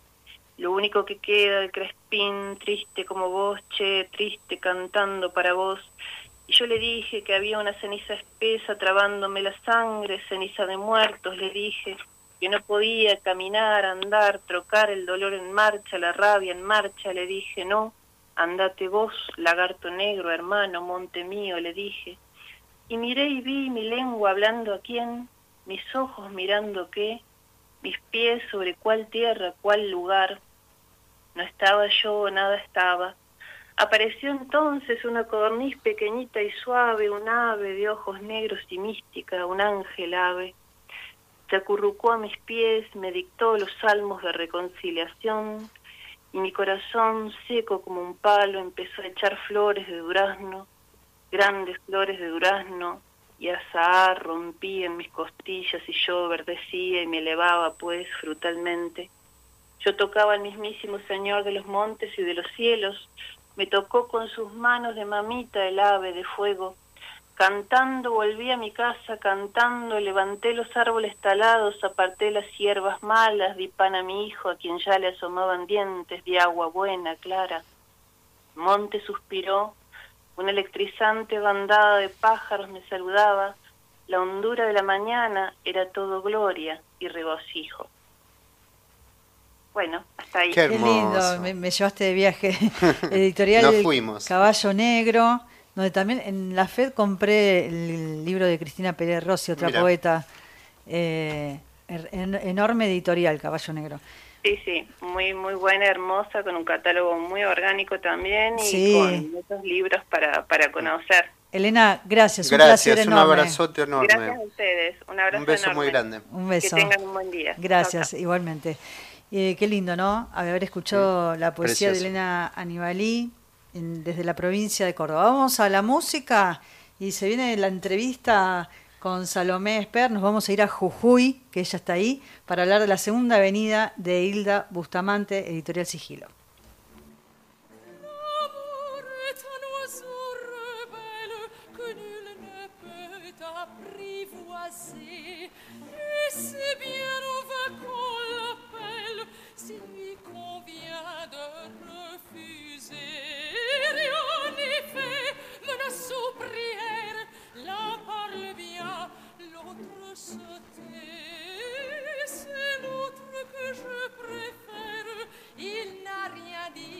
Mais il me plaît.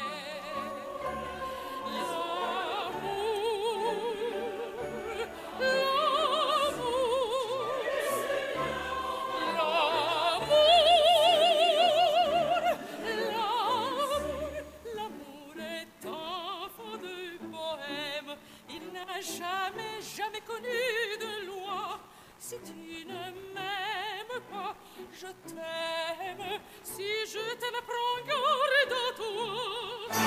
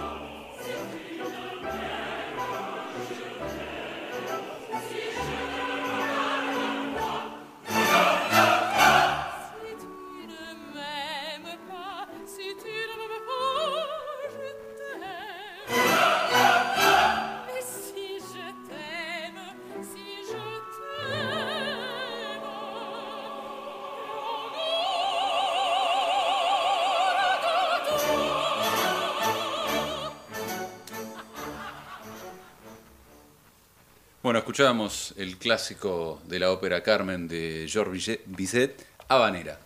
¿Y qué dice? ¿La tenés ahí la, la Nah, es traducción? preciosa, Me es encanta. preciosa, pues dice, eh, el, el amor es un ave rebelde que nadie puede domar, y es en vano que lo llamemos.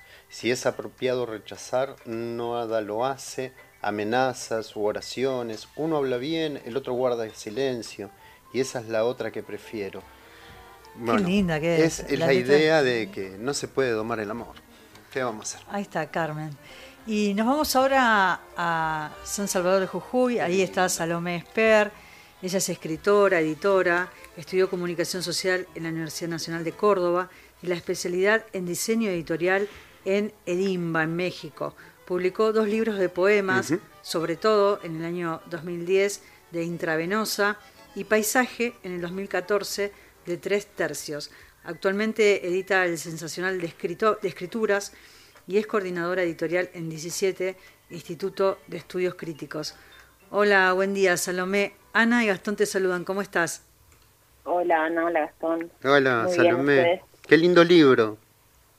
Gracias. Mira, te vamos a contar. Estuvimos el año pasado con Gastón en la FED. En la FED. Pasamos por Editorial Sigilo y ahí estaba mm, Vera y... Vera Giaconi y está Maximiliano Papandrea. Y Vera nos cuenta que eh, no Maxi- se pierdan esto. No se pierdan esto. Maxi había recibido un mail, un correo electrónico tuyo, y Maxi ya percibió por la escritura de ese correo de qué iba ese libro, ¿no? Y me encanta pensarlo así porque el libro es pura poesía, eh, unos personajes amorosos, atravesados por, dulzura, por sí. el amor, y me gustaría que cuentes cómo fue ese acercamiento a la editorial con la, con la novela, ¿no? Con la segunda avenida de Hilda Bustamante. Sí, bueno, fue yo, según yo era un mail muy serio, ahora me quedo pensando. Eh, eh, sí, bueno, mandé un, un correo porque estaba como impulsada, en realidad, más que a la publicación, a, a que alguien más lo lea, ¿no? Tenía esa, esa inquietud de que alguien externo a la gente que podía quererme, que me decía que le gustaba, lo lea. Y, y bueno, Sigilo me gustaba, este, había, había mandado algún correo, alguna editorial, pero sin dar ningún dato, que eso, que eso me parece muy, muy importante también, solo preguntando si, si recibía manuscritos y obviamente si, si escribís sin presentarte y sin decir nada, es, es poca la respuesta que te pueden dar. y, y cuando pensé en sigilo y, y revisé el catálogo de nuevo y dije, no, es, es aquí, es de aquí y aquí puede funcionar, eh, me esmeré. Y, y nada, en realidad mandé un correo eh, presentándome eh, sintéticamente eh, al, al trabajar también en, en una editorial que, que, bueno, que si bien no es tan meramente literaria, es más como académica y cultural, estoy acostumbrada también a recibir esos correos, ¿no? Y, y al trato con autores y, y a decir, bueno, me falta mucha información cuando recibo. Entonces, cuando lo escribí, dije, bueno, me voy a presentar eh, muy sintéticamente, diciendo quién soy, qué, qué hice de los libros y, y hablando, mandando una síntesis de, de la novela muy breve, un párrafo nada más, que, que me costó muchísimo, y el, el primer capítulo y diciendo, bueno, hice esto, le, le puse mucho empeño y sé que eso no significa nada para ustedes, pero pero bueno, a ver si les gusta. Y hoy, y, y por hoy, suerte lo leyeron. y hoy tiene dos ediciones, ¿no? O más. Eh, está por la tercera, ¿Viste? creo, ahora están imprimiendo la tercera. Hilda tiene 79 años y se despierta con gusanos en la boca, no logra salir de, de su cajón de muerta y se dice el calor era demasiado, más que la tristeza, más que las preguntas, algo dentro de ella ardía, ¿no? Sin querer pensar, sin preguntar, con gestos inocentes que no pueden borrar un pasado inmediato, piensa, ¿ahora qué? ¿No? Y todas las preguntas que no se hace Hilda al salir de ese cajón, Hilda muere y así arranca la segunda avenida de Hilda Bustamante, este ser amoroso, ¿no? Eh, en un pueblo donde también es, es un- una persona muy querida. ¿Y qué pasa con, con esta ausencia también y con estos silencios que, que forman parte de estas preguntas que Hilda no se hace, ¿no? Al despertar. Y yo igual eh, pienso que ella se hace, que todo el tiempo se está preguntando, ¿no? Este, bueno, no solo ella, la gente que la reencuentra también. Em, pero hay un punto en que, que si se sigue preguntando quizás es medio, medio peligroso para la para esa continuidad de esa, de esa nueva vida, ¿no? Porque todo es pregunta y a mí lo que me interesaba también era mostrar esa esa falta de esa falta de alguna experiencia previa, esa falta como de, de un protocolo ante esa situación. Entonces, en esas situaciones, eh, en esa situación fantástica, están todos ante algo realmente nuevo, ¿no? Y, por supuesto que iba a estar la pregunta. Estamos hablando con Salomé Esper, estamos hablando de la segunda avenida de Hilda Bustamante, su novela. Salomé, eh, a mí me gustaría, mm, Ana eh, recién no- nos contó a todos cómo va la, la- la novela, ¿no? Se despierta Hilda, llega. Pero me gustan los personajes que construiste. ¿Cómo fue ese trabajo con los personajes? Hilda es una mujer muy reservada y muy querida en su comunidad. Pero tenemos también a Álvaro, es el, el- Su compañero su toda la vida. toda- que la está esperando. Y está Genaro, un tercero en- ahí que hay una situación. Pero todos esos personajes que fuiste, el cura que tiene que salir corriendo Dos porque lo- curas hay, hay dos a falta de uno, curas. Roberto y Néstor. ¿Cómo, son- ¿Cómo fue esa construcción de esos personajes, Salomé? Eh, bueno, creo que todos nacieron a partir de Hila. ¿no? Eso para mí es muy claro, porque la, la primera en aparecer fue Hilda en, en mi cabeza, en la historia, y, y a partir de ella pensé como cuál sería, o sea, quién es esta persona y cuál sería, según una mujer de esta edad, en una ciudad pequeña, este, que no es una capital, un, un núcleo de gente a su alrededor, y pensé naturalmente, bueno, en, en esta figura del esposo y en las de las amigas de la iglesia, en este grupo de la iglesia Las devotas. las devotas y, y, y fue muy loco para mí porque sin querer para nada romantizar el proceso de escritura, eh, sí sentí como esta cuestión de la aparición, ¿no? De, en el en el flu- en la misma escritura, eh, no tanto no tanto como en un esquema previo de, de los personajes eh, que seguían, no sé, Álvaro apareció ya eh, acomodándose y fue muy, fue muy loca la, la imagen. Eh, y de hecho, Genaro, por ejemplo, eh, yo sí sentí como esta genuina sorpresa de encontrarme con Genaro y eso venía como del, del, del, movimiento o, o de ese fluir de estar escribiendo las cosas que él lo hubiera querido. En ese párrafo habla de hubiera querido tirar el cuerpo de Genaro por la pared. Y, y yo en ese momento dije, ¿quién es Genaro? Porque yo no sabía.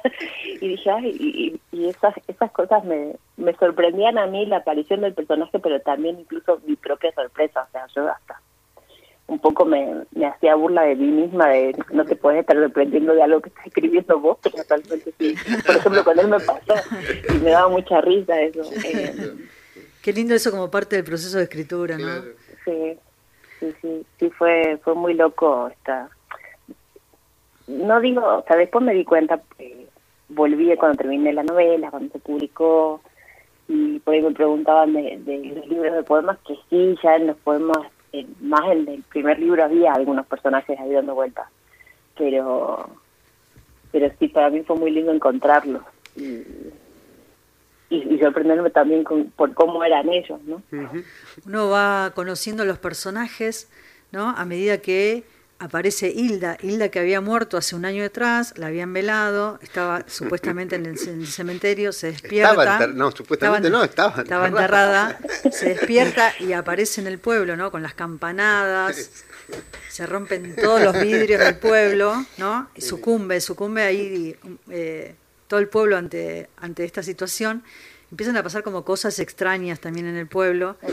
Eh, pero también eh, tomé una frase que dice, lo mágico también puede ser torpe, ¿no?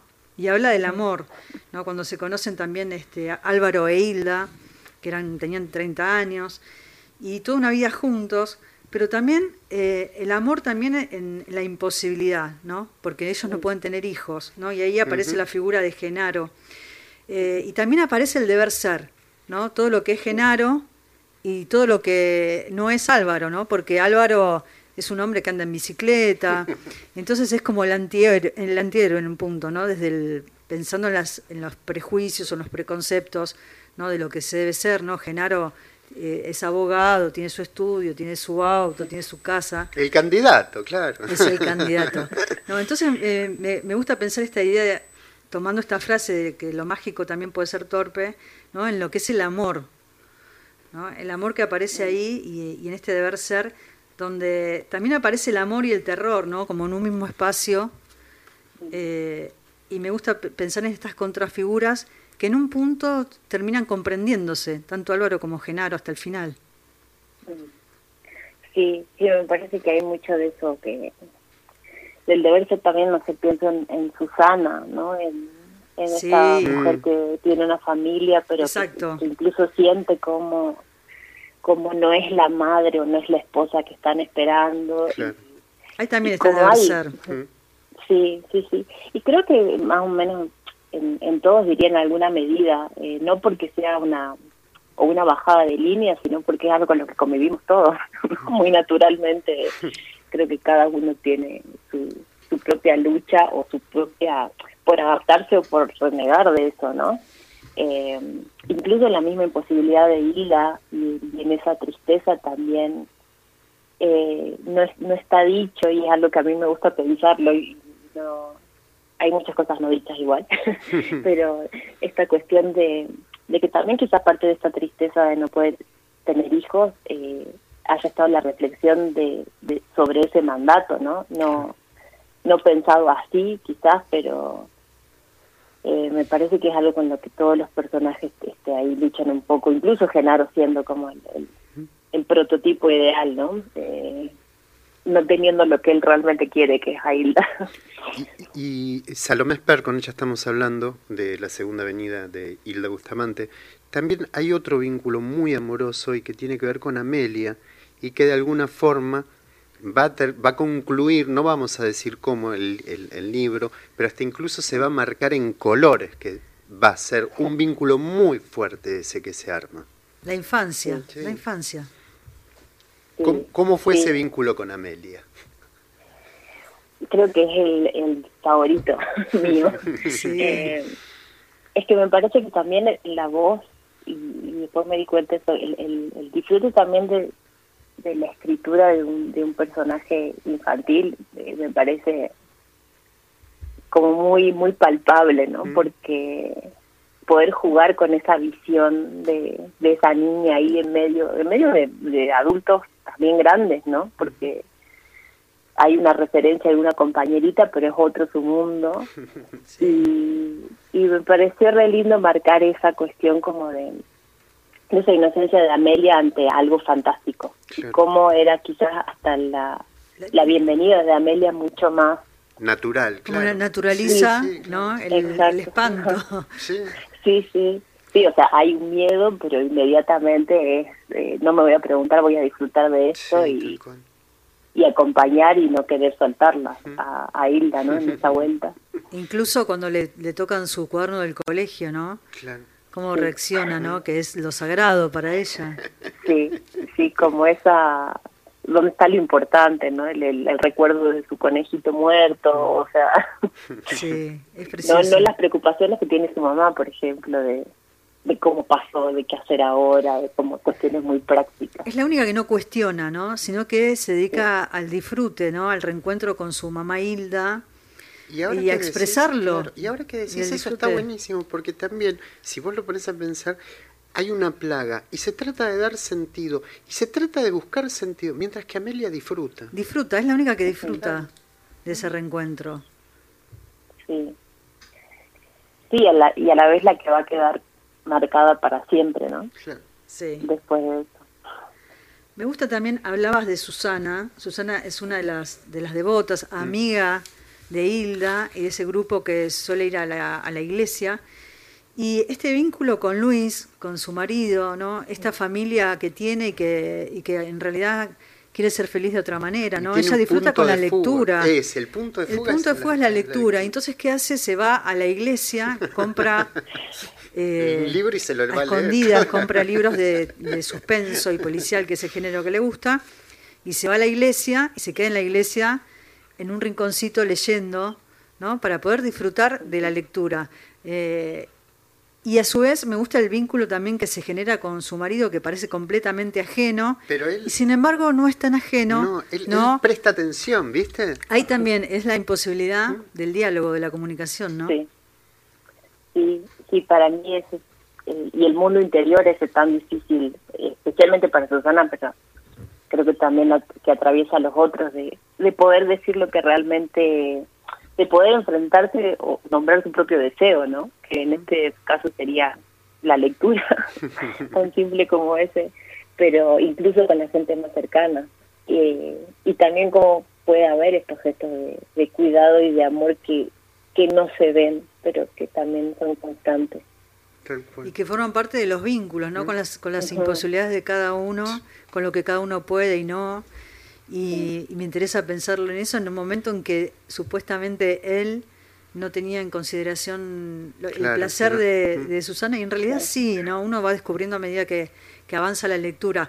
Salomé, eh, Gastón eligió una canción, siempre elijo yo la música, pero esta, esta canción la eligió Porque me Gastón, ¿por parecía qué? que venía Contá. bien porque Sí. es, es, eh, está basada en Morela, el cuento de Edgar Allan Poe, que es también de alguien que vuelve. Y está, y está eh, eh, interpretada por Los Piojos, Por Los las Piojos. canciones de Los Piojos. Compartimos la música y luego seguimos conversando con Salomé Esper, que está en Jujuy, sobre su novela La Segunda Avenida de Isla Bustamante. Enseguida volvemos.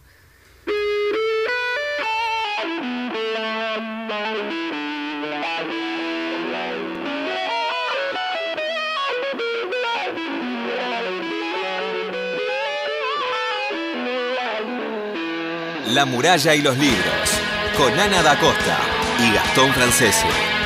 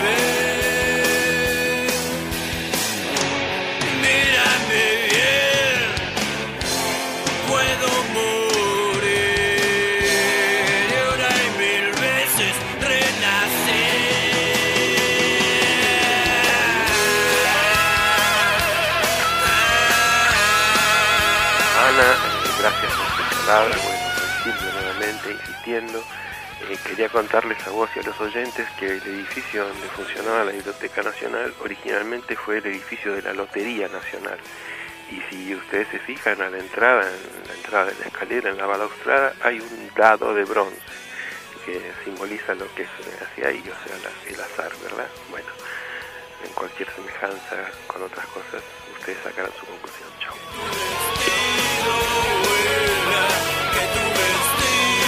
Así es, lo que cuenta Silvio, el edificio estaba destinado para hacer la Lotería Nacional y si recorren cuando se abra el anexo sur van a ver Prontito. las terminaciones que tienen que ver con, con la Lotería Nacional.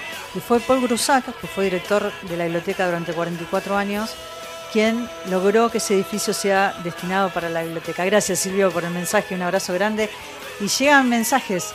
Sí, llegan mensajes a nuestro WhatsApp que es el 11 3870 7485. Nos eh, escribe Alcira Peralta de Bahía Blanca que quiere participar del sorteo por el catálogo Una ola de sueños, experiencias del surrealismo en Argentina que estamos sorteando hoy para participar. Envían su nombre y los últimos tres números del DNI. Bueno, Alcira ya está inscripta. También nos escribe Soledad de Castelar y que nos recuerda de paso Sí. que eh, está festejando 150 años Mar del Plata hoy. Ah, es verdad, es verdad. Feliz cumpleaños a, la ciudad donde, donde viví durante nueve años. ¿Viste? Le mandamos saludos a todos los amigos y la gente que está escuchando desde Mar del Plata. Eh, amo esa ciudad. Sí, amo, yo también. amo, amo Mar del Plata. Viví nueve años entre el bosque y el mar. y, y cuando uno dice que la patria es la infancia, sí, la patria es la infancia, ahí aprendí. Mi abuelo me enseñó a leer con Qué el lindo. diario. Ahí escuché la radio por primera vez, me enamoré de la radio, mis dos pasiones. Así que si es una ciudad muy querida, feliz cumpleaños a, la- a esa ciudad tan linda. Nos escribe eh, también, eh, bueno, Isaac desde San Juan, eh, desde Posito, ya lo habíamos mencionado, y bueno, siguen participando por el catálogo del surrealismo en Argentina, una ola de sueños. Ya en breve lo sorteamos, ¿eh? estén atentos. Así que los últimos se pueden inscribir, se pueden anotar al 11 3870 7485, nombre y últimos tres del DNI. Y seguimos conversando con Salomé Esper, ella está en Jujuy, es eh, escritora, editora, la autora de La Segunda Avenida de Hilda Bustamante, esta gran novela que editó Sigilo, que va por la segunda eh, edición, Tercera, la tercera, tercera. edición. Eh, Salomé, hay un- una parte de la novela que dice, que habla sobre Hilda, y dice todo su cuerpo latiendo, cómo podía latir después de estar enterrada. Había latido un día tan de golpe y fuerte que se despertó. Lo único cierto era que toda ella latía, quizás a fuerza de preguntas. ¿no? Hilda se supo entonces dueña de un inmenso poder, ¿no? El latir como esa pulsión de vida. Sí. eh, de estar viva de vuelta y de del poder en realidad de, de ir a, en ese momento a tocar las campanas, ¿no? De, de lo prohibido que, que había tenido en, en la vida anterior. Salomé Esfer, con ella estamos hablando. Eh, venís de la poesía. ¿Cómo fue ese eh, pase a la narrativa? ¿Cómo, cómo lo viviste? ¿Cuánto te ayudó? Te- te- te- ¿O fueron dos cosas completas, dos experiencias de escritura distintas? Eh, no, sé si es, no sé si es posible separarse de, de la experiencia de la poesía incluso sin escribir. Y además en la novela está llena de sí, poesía. Eh, es- yo sí lo veía y de todas maneras, eh, digamos que conscientemente tenía muchas trabas y sí lo veía como dos ámbitos eh, muy muy separados, ¿no? Muy, O sea, muy difícil de acceder para mí lo de la narrativa, lo veía como, ay, qué lindo sería escribir narrativa, pero eh, no, sé cómo, no tengo las herramientas, pero ya está como una una ciencia distinta. Y, pero creo que pude pude llegar para mí fue muy evidente eso por un proceso como de ablandamiento le digo yo de, de realidad estar como pensando mucho sobre la escritura. No no necesariamente sobre literatura o sobre la poesía pero mm, creo que que esa llegada fue posible eh, también a través de la del trabajo de edición en, en este ensayo que es el sensacional de escrituras eh, que es un ensayo sobre la escritura. Yo ahí, ahí edité, no escribí. Eh, pero estar tan a la par es un proyecto que tuvimos, ya terminó y estuvimos más de dos años, creo. Y que fue muy lindo porque era un ensayo por entregas. Entonces había ahí una regularidad de, de estar pensando, de estar editando sobre este ensayo que hablaba de escritura. Y creo que eso, eh, si bien yo siempre escribí poesía y siempre me gustó la lectura, creo que no me había adueñado del todo de, de la herramienta, ¿no? De- y del experimentar con mi escritura. Y sí consideraba, obviamente, un prejuicio que había ciertas cosas que no que no me eran permitidas, pero que yo misma no, no, no accedía a eso. Hablando del Y deber este- ser y esas Sí, cosas, ¿no? Digamos, apareció. sí, totalmente, totalmente. Y, y ese ejercicio y estar pensándolo y estar conversando con, con Ale M. Vázquez, que es la, la ensayista, de la, la escritora de este ensayo. Y también empecé mucho, me sirvió mucho eh, estar todo el tiempo escuchando podcasts eh, Ah, qué de bueno. entrevistas a escritores. No, porque ahí para mí fue como evidente esta cuestión que a veces uno escucha una entrevista y te queda, ¿no? Marcado, no sé, yo escribo en la mañana y uno tiene que escribir en la mañana y esas respuestas así, pero en cambio escuchar una tras otra y ver esa multiplicidad de experiencias eh, de cada quien con su escritura y con, incluso con sus lecturas y, y escuchar quizás uno y, al- y el siguiente era algo que decía totalmente distinto, me dio a mí, yo siento como cierta tranquilidad de decir, bueno, yo también, yo también puedo entrar y hacer cualquier cosa. Entonces, si es cualquier cosa, sí. yo también, claro. Sí, sí, o sea, es, eh, como que de- eso, desvanecer como cierta solemnidad, y, porque también creo que hay, ¿no? En esta idealización de, de, de los escritores y de la literatura y de sentirse que, uy, ¿cuánto me tomará a mí llegar hasta para poder empezar? O sea, y pensar Sí, todo sí. eso antes de sentarse a escribir es, es horrible porque es básicamente una invitación a no hacerlo, ¿no? y, y creo que eso sí me sirvió a mí como para para poder sentarme a, a, a probar, ni siquiera para escribir, pero creo que por lo menos a mí es lo que lo que más me cuesta, no preguntarme para qué hacer algo, sino ponerme a hacerlo. Eh, hablábamos de poesía y hay una- un fragmento de la novela que habla sobre el vínculo entre Hilda y Álvaro y Genaro, y dice, el deseo era solo eso, el puro anhelo de lo que no tenía, la persistencia de lo que hubiera sido, ¿no? Y en este vínculo entre Hilda y Genaro en particular, dice, cada uno fue feliz por separado en esa cama, ¿no? Cada uno deseando y como deseante de, de cosas distintas, y se pregunta qué persona feliz en un matrimonio busca la ayuda de alguien más. Y entonces ahí también la pregunta es, ¿qué se hace por amor? sí, qué, qué terrible. sí, este, hay, hay, hay mucho de eso. Hay mucho de eso también en, en los vínculos de, de las amigas, ¿no? De Hilda. También hay eh, en, en ese vínculo de, de amistad también, ¿no? Uno se pregunta qué se hace por amor, ¿no? Y en el vínculo de, de Amelia, todos los personajes atravesados de una u otra forma eh, por el amor, ¿no? Porque pasa eso.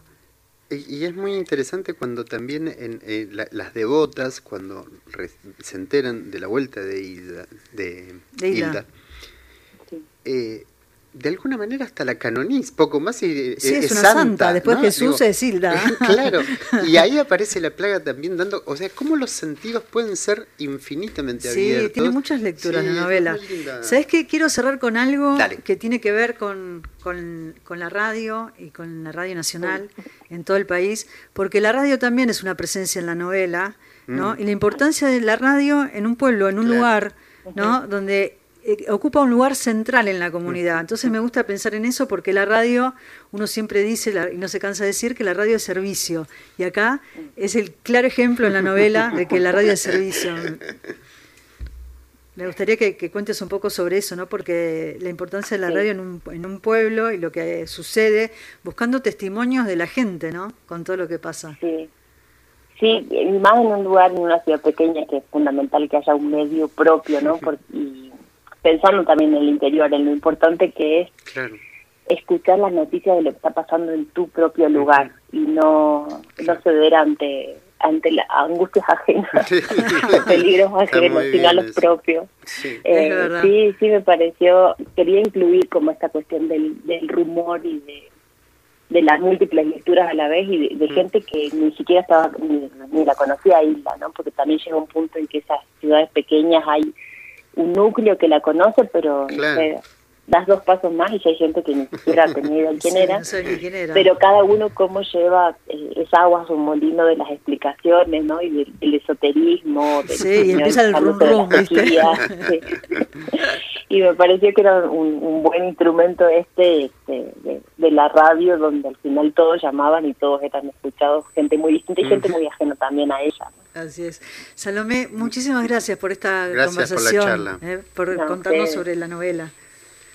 a ustedes, a ustedes por la invitación y ya desde antes porque esto me acordaba, creo que fue en 2020 que, que mandé unos poemas leídos al programa. Qué bueno, mira, no, no, no me Mirá. acordaba, qué lindo. Pero mirá, eso Sí, significa sí. que hicimos bien nuestro trabajo porque recorrimos por todo el país. Así que sí, nos, gracias, Salomé. Vamos a, a escuchar No, eh, en ese La vamos a buscar. Vamos a buscarlo. Buenísimo. Gracias, Salomé. Un beso placer muy enorme. grande. A ustedes, un Beso. abrazo. Y que le agradecemos a, entonces a Maxi Papandrea de Sigilo y a Vera Giaconi eh, que nos acercó a esta autora, Jugenia, con la segunda avenida de Hilda Bustamante. Los últimos mensajes Tenemos los últimos mensajes. y ganadores también podemos dar ya a la hora. ¿eh? Y antes, de, antes de anunciar al ganador o ganadora, vamos a mencionar a los últimos que se inscribieron eh, o que mandaron mensajes. Gustavo de Ramos Mejía, con mi mamá escuchamos este interesante programa. Saludos, eh, nos escribe también Florencia de Caseros, nos aclara que no es para participar, simplemente por ustedes. Gracias. Ay, gracias. Dice, me encanta que tengan un programa de dos horas. Los escuchaba Sí, a la nosotros tarde. también. también nos escribe Nora desde el Lago Puelo y también cerquita, desde cerquita del Lago Puelo, Carlos del Bolsón, que también se anota para participar. Y la saludamos a Alejandra de Maipú, Mendoza. Qué lindo estar en todos lados. Sí, ¿eh? Hermoso. Patagonia, Cuyo, Todo, ¿eh? Noreste, por todos lados, Córdoba. ¿Y el libro para dónde se va? El libro catálogo. El libro se va para Chaco, para Barranqueras, porque la ganadora es Carolina Bogado de Barranqueras Chaco. Es la ganadora del sorteo de esta semana. Se va a llevar este catálogo sobre el surrealismo en Argentina, una ola de sueños que también es una muestra en la Biblioteca Nacional. La producción se va a, comuni- a comunicar con vos Ujú. para Cristian. coordinar el envío. Cristian Blanco te va a llamar. Sí, todos los sábados vamos Sí. a regalar un, un libro o un catálogo, un libro catálogo. Algo les vamos a traer. Y no se pierdan todas las actividades de la Biblioteca Nacional. Continúa la muestra Cartografía Yelín, Archivos, Tiempo y Afectos. Tango que fuiste será, Ujú. que está Sí, en el todavía piso. sigue. Eh, retorno 1983, fotografía de los archivos de los diarios Crónica y La Voz. Nada se pierde, dibujantes de humor. Ujú. Todas estas muestras pueden consultar eh, toda Tal la cual. información en la página web de la Biblioteca Nacional. ¿Y vos qué vas a hacer hoy? Contanos. Voy a descansar. Ah, ¿sí? ¿Te toca? ¿Hoy te toca? No me toca descansar, sí. ¿Vos? No, ¿Algún yo plan? tengo que leer, no, tengo que leer, estoy muy atrasado con las lecturas, me tienes trabajando mucho. El sábado que viene va a venir Liliana Hecker, Viene Heca, hay que leer mucho. maestra de maestros, Sí, ¿eh? sí. así que no se lo pierdan. Llegamos al final del programa, ya estamos despiertos, ahora un cafecito. Ahora, ¿no? ahora, Sí. ahora que me estoy ¿Vamos a tomar un yendo, estoy despierto. Pero ya nos tenemos que ir. Bueno, gracias a Mauro Torres en la operación de La Muralla de los Libros, Cristian Blanco en la coordinación de aire y en la producción de La Muralla de los Libros. Hoy nos acompañó Fernando Farías. Farías, lo tenía anotado por acá y se me transpaperó el apellido. Fernando, Gracias, gracias, eh, un Fernando. Un placer. Llegamos al final del programa. A los oyentes, como siempre, muchísimas gracias por la Linda compañía. semana. Que tengas lindo fin de Gastón y disfruten del carnaval lunes y martes. No te, ya, ya te vas, ya te paraste. Estoy acá, inquieto. sentadito. Te paraste. Que tengan todos muy buena semana. Chao, hasta el sábado próximo. the long and winding road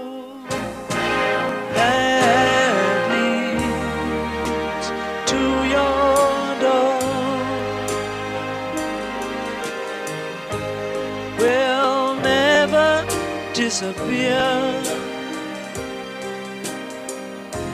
I've seen that road before. It always leads me here. Lead me to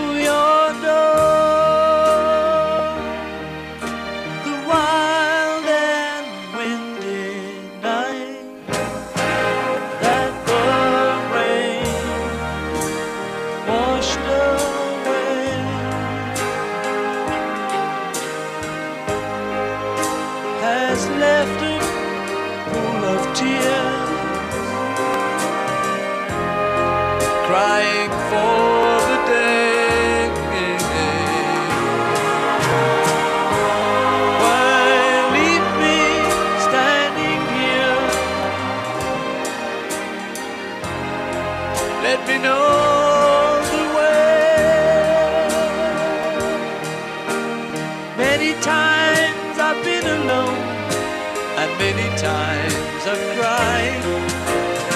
Anyway, you'll never know the many ways